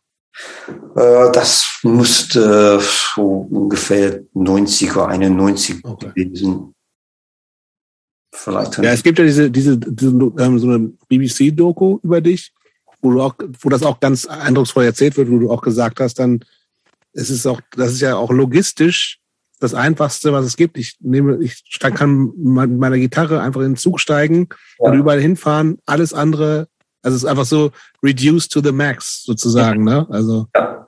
Ich meine, meine einzige Ziel war, mein Lieder zu spielen. Und deswegen habe ich die Adverts gegründet. Mhm. Deswegen habe ich die Explorers gegründet und Cheap. Und deswegen habe ich Channel 5 aufgenommen und alle die Rest. Das war die einzige, die Rest war ein Mittel, so dass die Lieder rauskommen konnte. Und äh, dann plötzlich fand ich ein so einfaches Mittel. Und ich so ohne die ganze Kram von Rock'n'Roll und große Ampis und, und Volume und, äh, und alle die anderen Klischees die gehören zu Rock'n'Roll. Ist so ein, ein einfaches Ding, einfach auf die Bühne zu stehen und die Lieder zu singen. Wie, wie hast du denn, wie, ähm, wie ging es denn dann überhaupt weiter? Also du hast dann relativ früh ähm, ähm, bist nach Deutschland, glaube ich, gegangen, auch zum Touren, oder? Ähm, ich weiß gar nicht, hier in Deutschland spielst du ja gefühlt so jedes halbe Jahr, wenn keine Pandemie ist. Ähm, woher kam diese Deutschland-Connection, dass du dann auch sehr viel gleich angefangen hast, in Deutschland zu spielen? Der, der Anfang von das hat auch zu tun mit äh, Cheap, weil ähm, der Sänger vom Garden Gang, die, die Münchner Band, äh, Pamp, er hat mir ähm, ich kennt ihn gar nicht damals, aber er, er hat mir in London gesehen mit Cheap ähm, und, äh, und er hat mir einen Brief geschrieben, äh, mir zu einladen zu sein lokales Konzert. Er war Veranstalter in äh, irgendwo in der Nähe Dachau. Mhm. Und äh, aber wenn die Brief angekommen ist, war Cheap schön weg. Die waren schön äh, getrennt. Also ich habe ihm zurückgeschrieben und gesagt, es gibt keinen Chip mehr, aber ich spiele Solo äh, heutzutage. Und er hat gesagt, okay, komm solo. Also ich habe mein erstes, mein, er hat mir so drei, vier Konzerten äh, organisiert in Bayern und, äh, und das war mein erstes Erlebnis, solo in Deutschland zu spielen. Und es war mir sofort klar, dass Deutschland wäre für mich gut.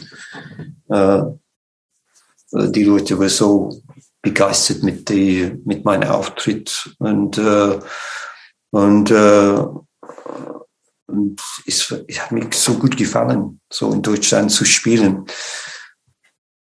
Kannst du das irgendwie ähm, dir erklären, warum das hier so gut für dich gelaufen ist oder warum du dich hier so wohl gefühlt hast und in anderen Ländern vielleicht weniger? Ist die Leute auf jeden Fall. Ich meine, äh, mein so enttäuschendes 80er Jahren in England, wo niemand Interesse hat. Mhm. Ich komme plötzlich zu Deutschland, ich spiele die Lieder Uh, die Leute sind begeistert. Sie kommen zu mir nach, nachher und sagen, wollte über die Lieder reden. Was heißt das? Was ist dieser Text? Was, mhm. diese Interesse habe ich nicht gehabt in England in die, in die letzten zehn Jahren. Um, und, uh, und deswegen schreibe ich Lieder, dass die Leute interessiert sind und begeistert sind. Und uh, also ich fand, äh, sofort eine Verbindung mit den Deutsch, deutschen Leuten, auf jeden Fall. Und das habe ich immer noch. Und äh, deswegen wollte ich, äh, habe ich im Kopf äh, durchzulernen auch. Das habe schon angefangen, erst nach meinem ersten ähm, Besuch nach Deutschland habe ich entschieden, Deutsch zu lernen. Ähm, Du, du hast deine Texte gerade schon angesprochen, dass die, die Leute dich ähm, nach den Shows drauf auf die Texte ansprechen. Was bedeutet das? Ähm, du, ähm, ich habe jetzt in der Vorbereitung auch jetzt mal genauer so auf die Texte gehört, die du so in den letzten zehn Jahren, sage ich jetzt mal, äh, so geschrieben hast.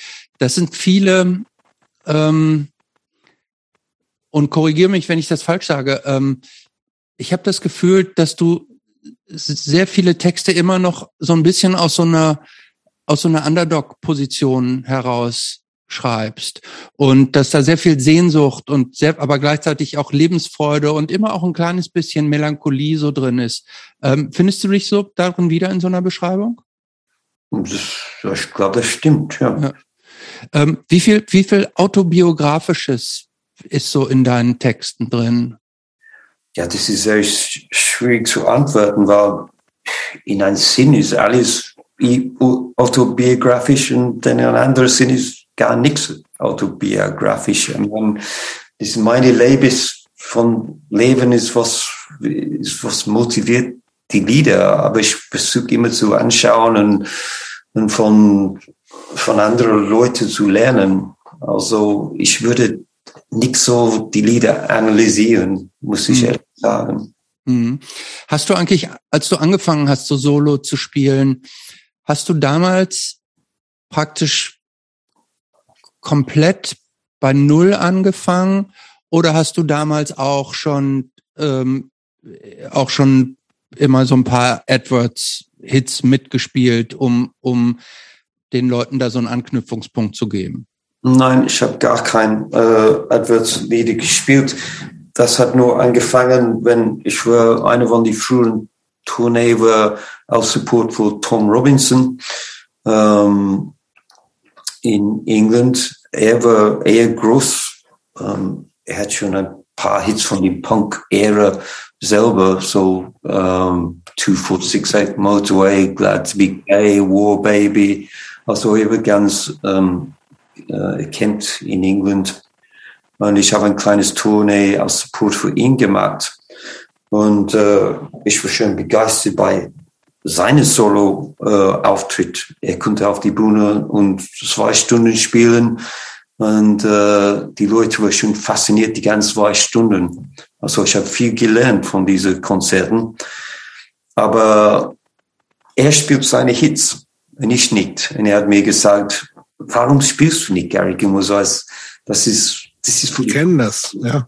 Das ist nicht für, es ist nicht über dich, es ist für das Publikum. Sie wollte das hören. Und er hat gesagt, hey, ich komme auf die Bühne, ich spiele es mit. also, das war die erste Mal, ich habe ein, ein Advertslieder äh, seit so Ende 70er Jahren gespielt. Und er war völlig korrekt. Er, Tom kam auf die Bühne, er spielt Gary Gonzalez mit mir und die Leute waren so dankbar und sie haben es so gut genießen und irgendwie das reicht dann. Ich könnte meine eigenen Lieder zurückhaben, mhm. äh, wenn ich da gesehen auf die Bühne, wie es funktioniert mit dem Publikum. Und, äh, und das war schon irgendwie eine Leichtung, dass ich könnte die alten Lieder zurückhaben und wieder spielen. Ich hatte schon zehn Jahre, 15 Jahre von Lieder. Und das war ja dann eine Mischung ist, nicht nur TV Smith, er spielt er von den Adverts, ist für ja, ja. TV Smith, ja, er spielt alle diese Lieder und er hat auch die Adverts-Lieder geschrieben. Also das war dann eine ganz andere Sache. Ja, ich kann das bestätigen. Ich finde, dass, ähm, dass sich dein Set, also deine Solo-Songs, du, du spielst heutzutage ja auch dann zum Schluss immer noch so zwei, drei ähm, ähm, Advert-Songs. Ich finde, das ist ein dein, dein Live-Set ist unglaublich homogen, ne? Obwohl ja. die Songs ja über einen Zeitraum von 40 Jahren entschieden, äh, äh, entstanden sind, ähm, mhm. finde ich, ist, ist ähm, ähm, die Songs greifen gut ineinander. Und was man sagen muss, dass die, dass die Leute kommen ja, die Leute kommen jetzt ja zu dir nicht um die Advert-Songs zu hören, sondern die kommen für TV Smith mit seinen aktuellen Songs und freuen sich auch genau. über die alten. Aber eigentlich werden die feiern ja auch deine, deine aktuellen Songs genauso ab und genauso große Hits ja auch dabei. Und, und die, wenn du jetzt so die Advert-Songs spielst, ist es ja nur so ein, so ein kleines Sahnehäubchen obendrauf. Aber, aber die, die Leute kommen nicht dahin, dass sie sagen, boah, jetzt muss ich eine Stunde hm. Stunde die, die, die neuen Songs hören, um dann hoffentlich endlich mal einen Advert-Song zu hören, sondern die sind ja, die, die sind eine euphorische Stimmung von Anfang an und die Leute kennen deine Texte und singen mit und so. Das ist schon ähm, sehr faszinierend, auch so zu, mitzuerleben. Ja, und ich freue mich, dass es so ist, weil ich bin auf jeden Fall stolz von, von die Adverts-Lieder immer noch. Und, und sie, und sie gehören dazu. Also, und die ganze so äh, Meinung von dem Auftritt ist, es ist ein ganz Übersicht von etwas ganz Neues zu etwas ganz Altes und alles inzwischen. Mhm. Ähm, du bist ja, seit du so solo gegangen bist, unglaublich viel getourt. Immer, wie du ja selber schon beschrieben hast, bringst, nimmst dann selber deine, deine CDs und deine Platten mit, Gitarrenkoffer rein in den Zug und weiter. Es gibt auch ich glaube, vier Bücher hast du geschrieben, äh, deine Tour-Tagebücher über, ähm, wie du unterwegs warst. Ähm, wie, wie leicht oder wie schwer fällt dir das mit zunehmendem Alter? Ne? Du bist jetzt auch ja keine, keine 20, 30, 40 mehr, sondern du bist ja tatsächlich jetzt auch schon ein bisschen älter. Ähm, wie viel, wie, wie viel Überwindung kostet dich das heute? Praktisch noch Koffer zu packen, Zug und, und Kleinladen? Ja, es ist, äh, ja, wenn ich sage, das ist einfach, würde ich lügen. Ich meine, das ist natürlich Stress, stressig und manchmal auch hart, aber äh, ich bin, ja, meine Belohnung ist, äh, ist, äh, das ist, es ist schon super für Leute zu spielen, so gut dass äh, die Auftritte so gut angekommen von dem Publikum sind. Und ich habe schon nach so langer äh, äh, Zeit, wenn nichts geklappt hat, äh, zu mir ist es ein kleiner, ist nur ein kleines äh, äh, Irritation, wenn ich muss so wenig schlafen und viel Reisen machen dass mhm. äh, ich habe endlich die Möglichkeit, vor, vor ein Publikum zu spielen, die bestehen mich. Dann das ist äh, das ist äh, optimal. Mhm. Aber du spielst ja auch nicht nur in England und Deutschland. Ähm, erzähl noch mal, du warst, bist jetzt inzwischen ja auch weltweit mehr oder weniger unterwegs. Ne? Wo, wo hast du solo inzwischen überall getourt? Äh, überall ist. Wobei ähm, es hat so entwickelt in Europa und ja, die andere ähm, Sache, Sache ist, es ist, äh, es ist mittlerweile auch in Großbritannien entwickelt. Und ich hab, ich kann in Großbritannien ist das Publikum jetzt wieder gut und äh, sie und ich sag so, wie es hat früh in Deutschland hat es jetzt angefangen in, in Großbritannien auch. Also mhm. ich habe viele Konzerte hier auch mittlerweile. Und äh, also ich konzentriere auf jeden Fall jetzt auf Deutschland, äh, Großbritannien, ein paar andere europäische Länder wie Finnland, die Schweiz, Österreich. Und ähm, einfach kann ich nicht mehr als das machen. Das ist schon 100 Konzerten pro Jahr. Und mehr als, mehr als diese Saal kann ich nicht schaffen eigentlich. Nee, War andere, warst du auf anderen Kontinenten auch schon solo unterwegs? Ja, Japan, Amerika, okay. ja. Wie, wie, kommst du, wie kommst du in Amerika an zum Beispiel? Äh, da habe ich seit Jahren nicht gespielt, weil es einfach, es ist schon schwierig zu, zu anfangen in, in Amerika jetzt. Ich habe schon ein paar Mal da ähm, kleine Tours gemacht und, äh, aber das Land ist so groß. Ich mhm. meine, und äh, sie, vielleicht, wenn es die Adverts war, würden sie alle sich freuen. Aber als Solokünstler in Amerika zu anfangen, ist einfach mir zu hart. Mhm. Ist schon super. In New York kann ich spielen und mhm. äh, die Laden ist voll. Mhm. Und in irgendeine verlorene Stadt im Midwest äh, kommt niemand. Kommt dann, ist klar. Ähm, Reden wir mal über die AdWords-Fans jetzt? Ja, oder? Oder es, gibt die, groß, es gibt große AdWords-Fans. Ähm, mit großen Namen. Ähm, ja. Was meinst du? Es, es gibt ja, es gibt ja mehrere oder uns sind bekannt zwei große Protégés, die du hast. Äh, das sind einmal die Toten Hosen. Ah ja. Und ähm, das ist Henry Rollins, ne, der ja auch ähm, ein riesiger AdWords-Fan ist und der ähm, ja, also bei jeder Gelegenheit äh, sozusagen ähm, äh, die Werbetrom äh, Werbetrommel für die AdWords und auch für dich so rührt. Ähm, wie, also, vielleicht erzähl doch erstmal, woher kam diese Connection ähm, irgendwie zu, erstmal zu den Toten Hosen. Ähm, und mit denen hast du ja auch ich glaube, die haben ja auf ihrem ersten englischen Album dieses Learning English, da haben die, Mann, ja. haben die einen Song von euch gecovert und dann haben die aber auch mehr mit dir ja so zusammengearbeitet. Jetzt bist du auf deren Label. Wie, wie kam diese Verbindung zustande? Äh, einfach weil die Toten Hosen haben mir ähm, äh, äh, äh, Kontakt gemacht äh, mir gefragt, äh, auf dieses Gary Gilmore's Eis zu spielen ähm, für Learning English. Damals kannte ich die Toten Hosen gar nicht und ich dachte, okay, es, es gibt so eine deutsche Band. Mhm. oh, noch eine, sie, sie, sie, will, sie will noch ein Punk-Covers-Album machen. Und, äh, aber ich habe zu dem Studio gegangen, sie wollen aufnehmen in London an der Seite. Und äh, ich Welches Jahr war das eigentlich? 91 ähm, ist die Platte rausgekommen. Habe ich 91, ja. Mhm. Ja, ich habe nur kurz vorher angefangen, Solo zu spielen. Und, äh, und äh, ja, ich habe zum Studio gegangen und, äh, und überraschenderweise fand ich die sehr nett und äh, sehr authentisch. Sie haben mir die Gründe, warum sie wollte ähm, äh, Learning English aufnehmen, weil sie selber große Punk-Fans war. Und sie wollte die, die, ähm, die, äh, diese Bands zu die deutsche Publikum äh, vorstellen.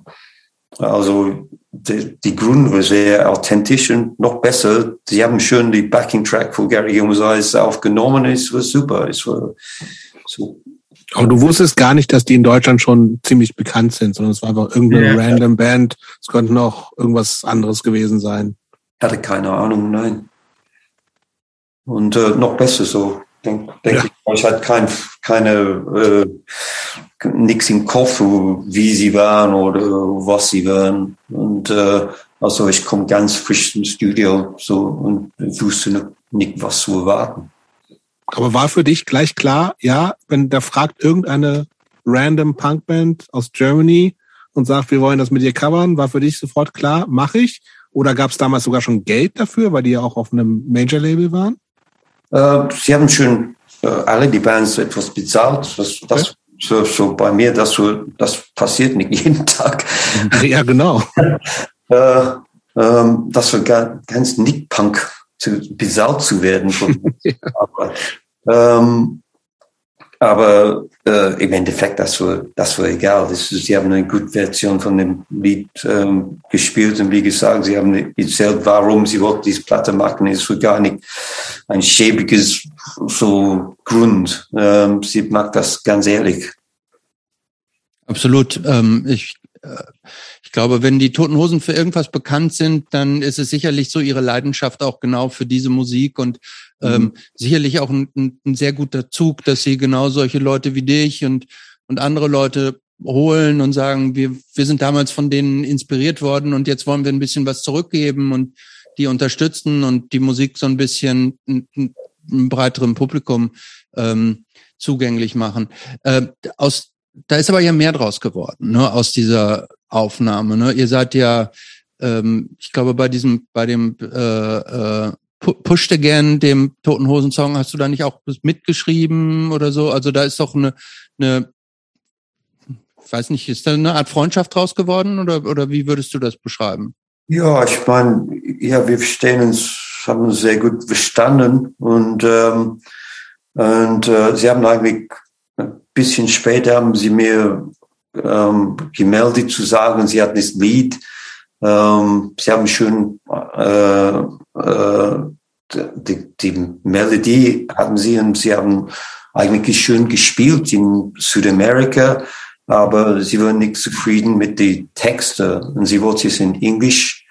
Und sie haben mir gefragt, ob ich könnte so äh, mitschreiben. Und äh, sie haben mir das, das, das live äh, aufnehmen vom, ähm, vom Argentinien äh, geschrieben. ist mir sofort klar, das ist ein super Lied. Und ich war völlig inspiriert, so, so, so mit die Text, Text zu helfen. Und es hat so gut geklappt, dann haben wir, dann hat es so weit gegangen mit anderen Liedern und äh, ja gut. Und ähm, wie kam es dann, dass, äh, dass du dann auch auf deren Label gekommen bist irgendwann?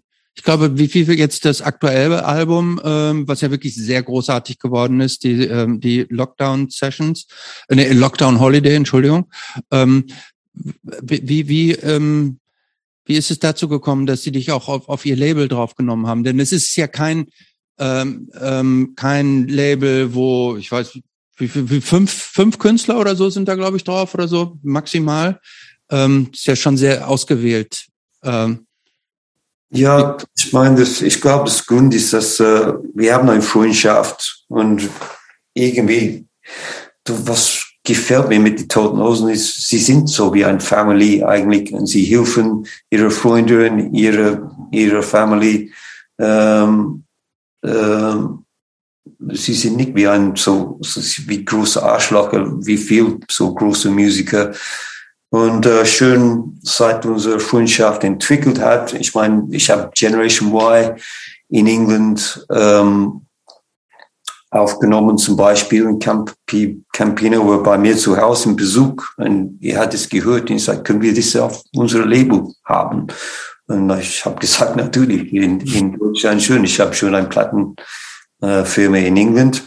Ähm, und so ist es einfach, einfach easy. Ich habe keinen Festvertrag mit die, mit äh, JKP, aber wenn ich brauche Hilfe, ich wollte, ähm, ich wollte, dass äh, eine Platte äh, in Deutschland ist, äh, werde ich sie fragen.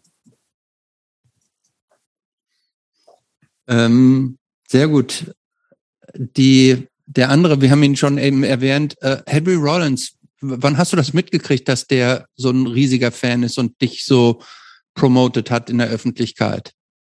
Äh, ich habe ein, ein äh, Solo-Auftritt in Belgien ähm, ähm, gespielt und, äh, und äh, es gab einen Brief in dem Backstage von, äh, ähm, von Henry Rollins. Er hat da schon so zwei Wochen, zwei Wochen spät, äh, früher gespielt und er hat gesagt, hey TV, ich bin ein großer Fan. Äh, ähm, so ein langes Brief eigentlich.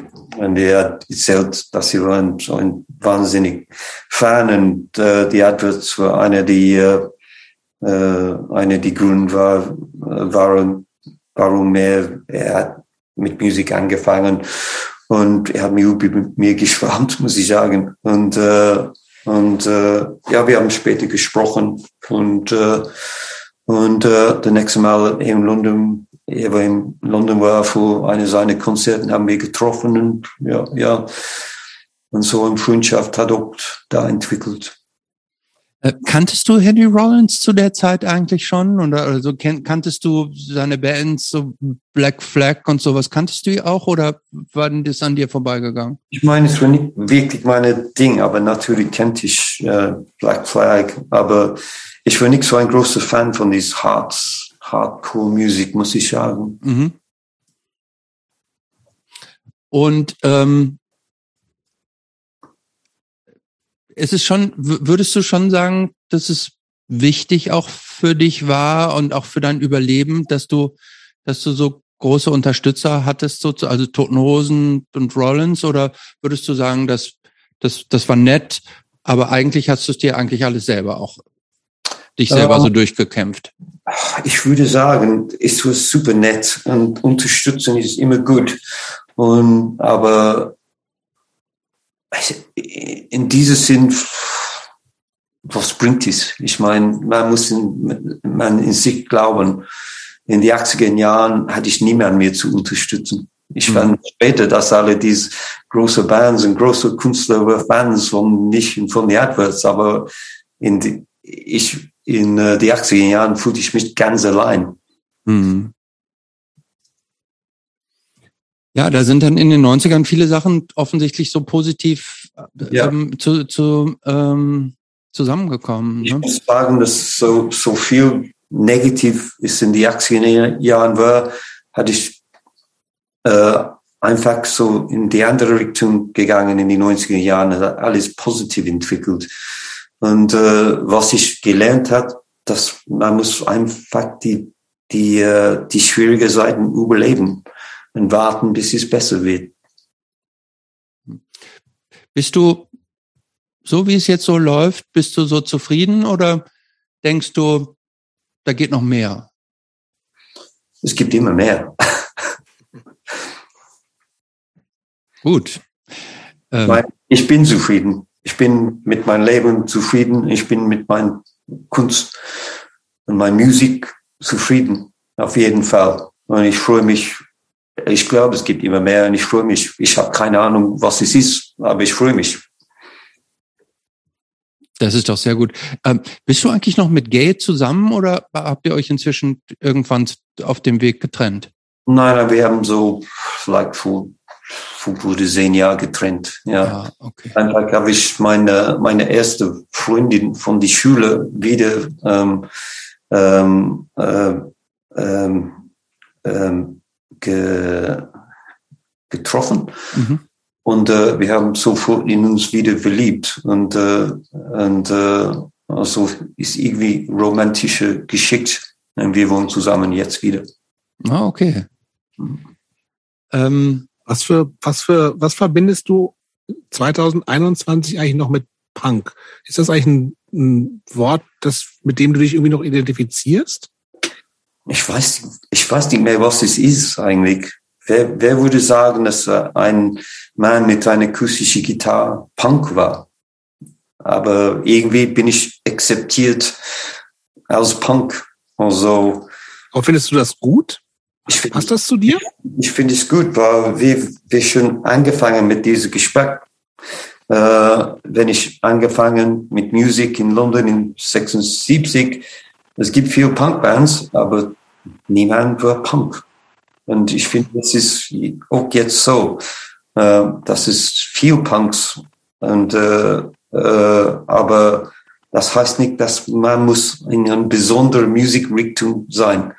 Es ist offen, ganz offen. Und äh, was wichtig ist, die Mentalität, nicht was es heißt.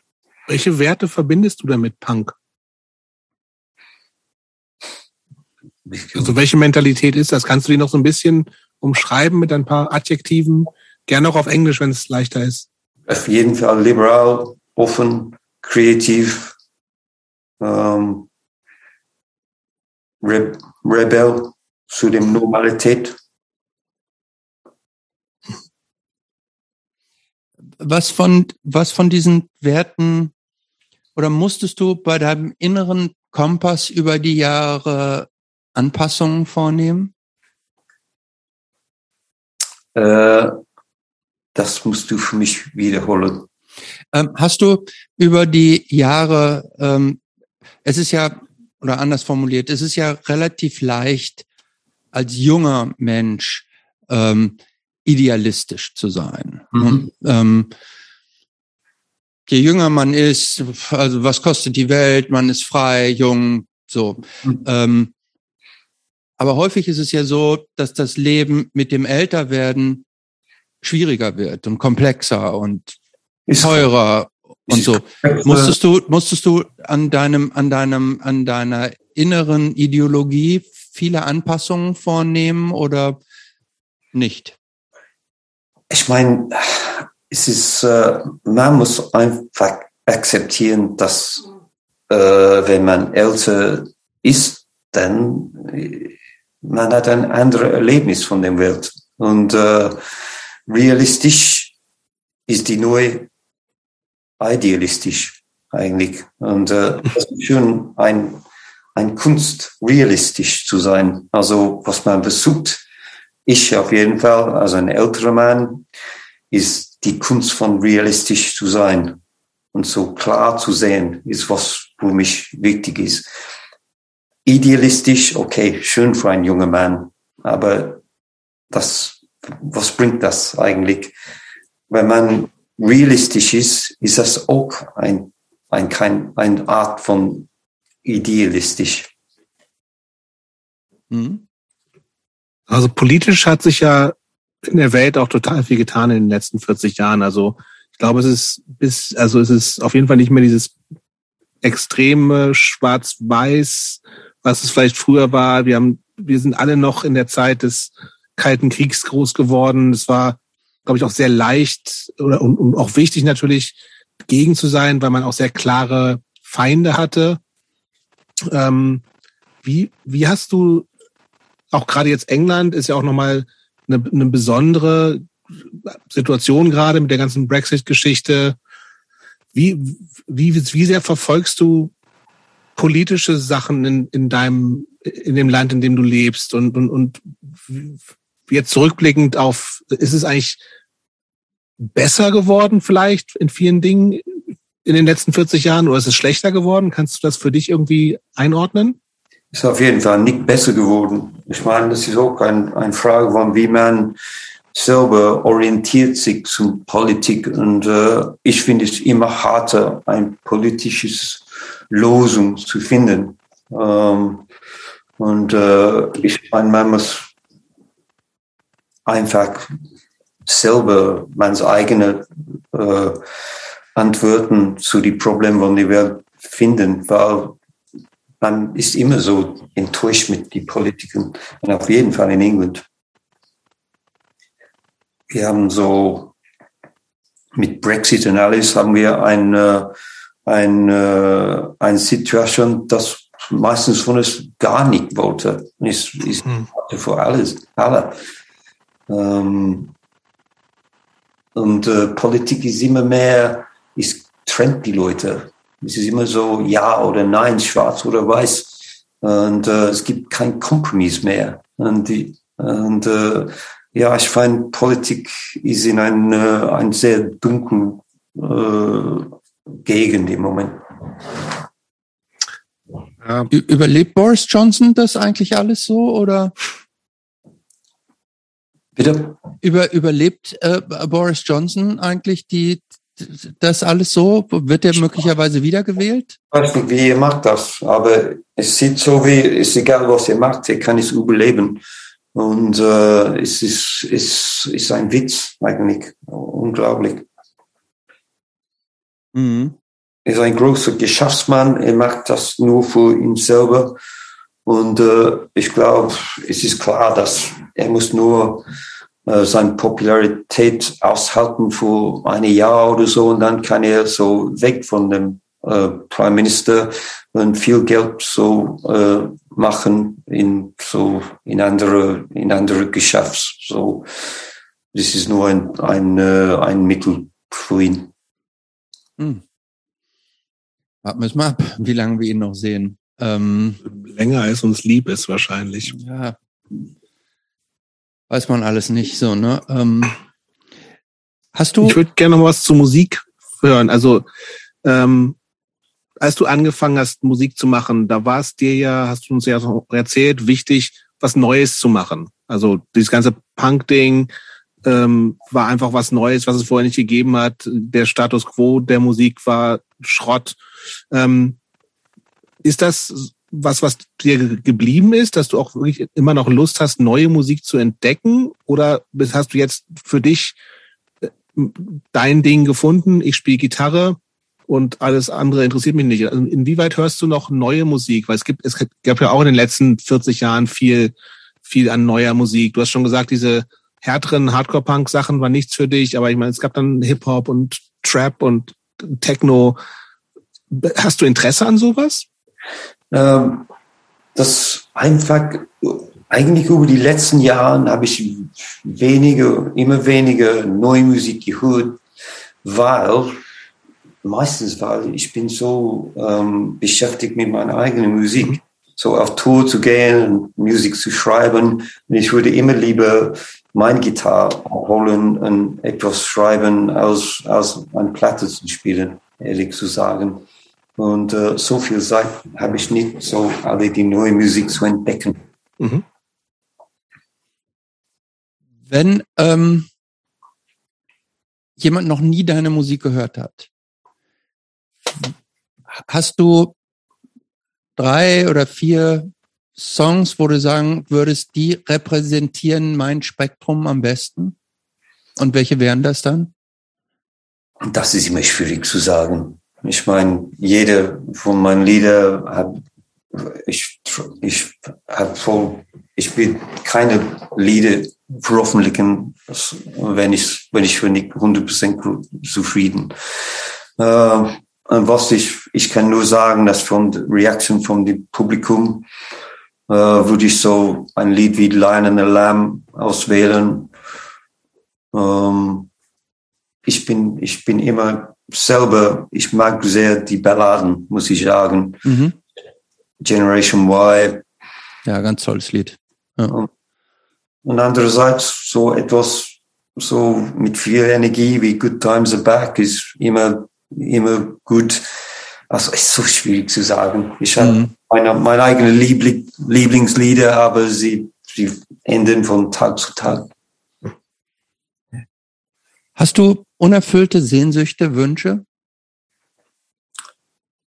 Äh, nicht wirklich. Nicht wirklich. Ähm, Hast du irgendein Hobby, was äh, niemand von dir erwartet? Briefmarken sammeln oder sowas vielleicht? Nein. Nur, nur, nur Musik und Gitarre spielen? Eigentlich doch. Ich habe ich hab keine Zeit für Hobbys. Okay. Man muss sagen, dass äh, ähm, äh, weil ich habe für das DI Do-it-yourself ähm, ähm, gewählt. Das ist schön und ich habe, ich kann über alles übersehen, wie es läuft und es gibt keine Plattenfirma, die stand in dem Weg oder sage, ich muss dies machen oder das machen. Ähm, aber es ist viel Arbeit.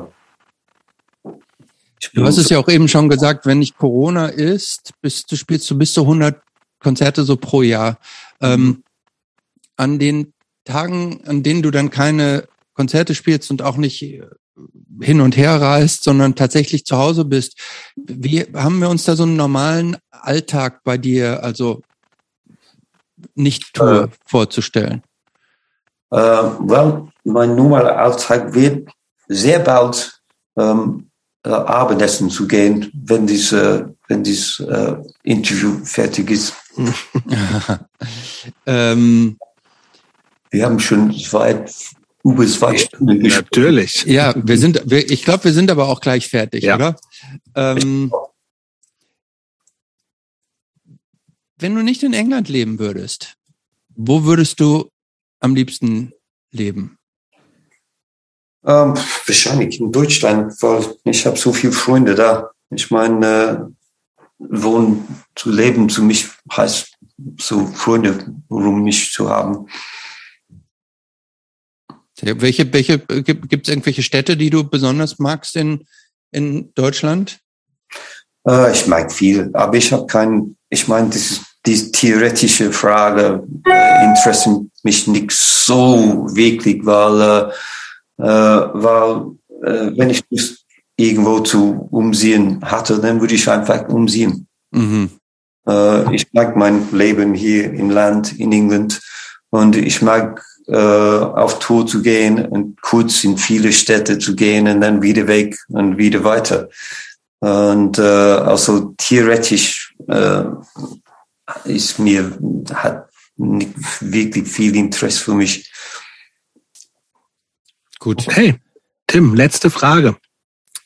Ähm, was würde der 20-jährige Tim von Tim jetzt denken?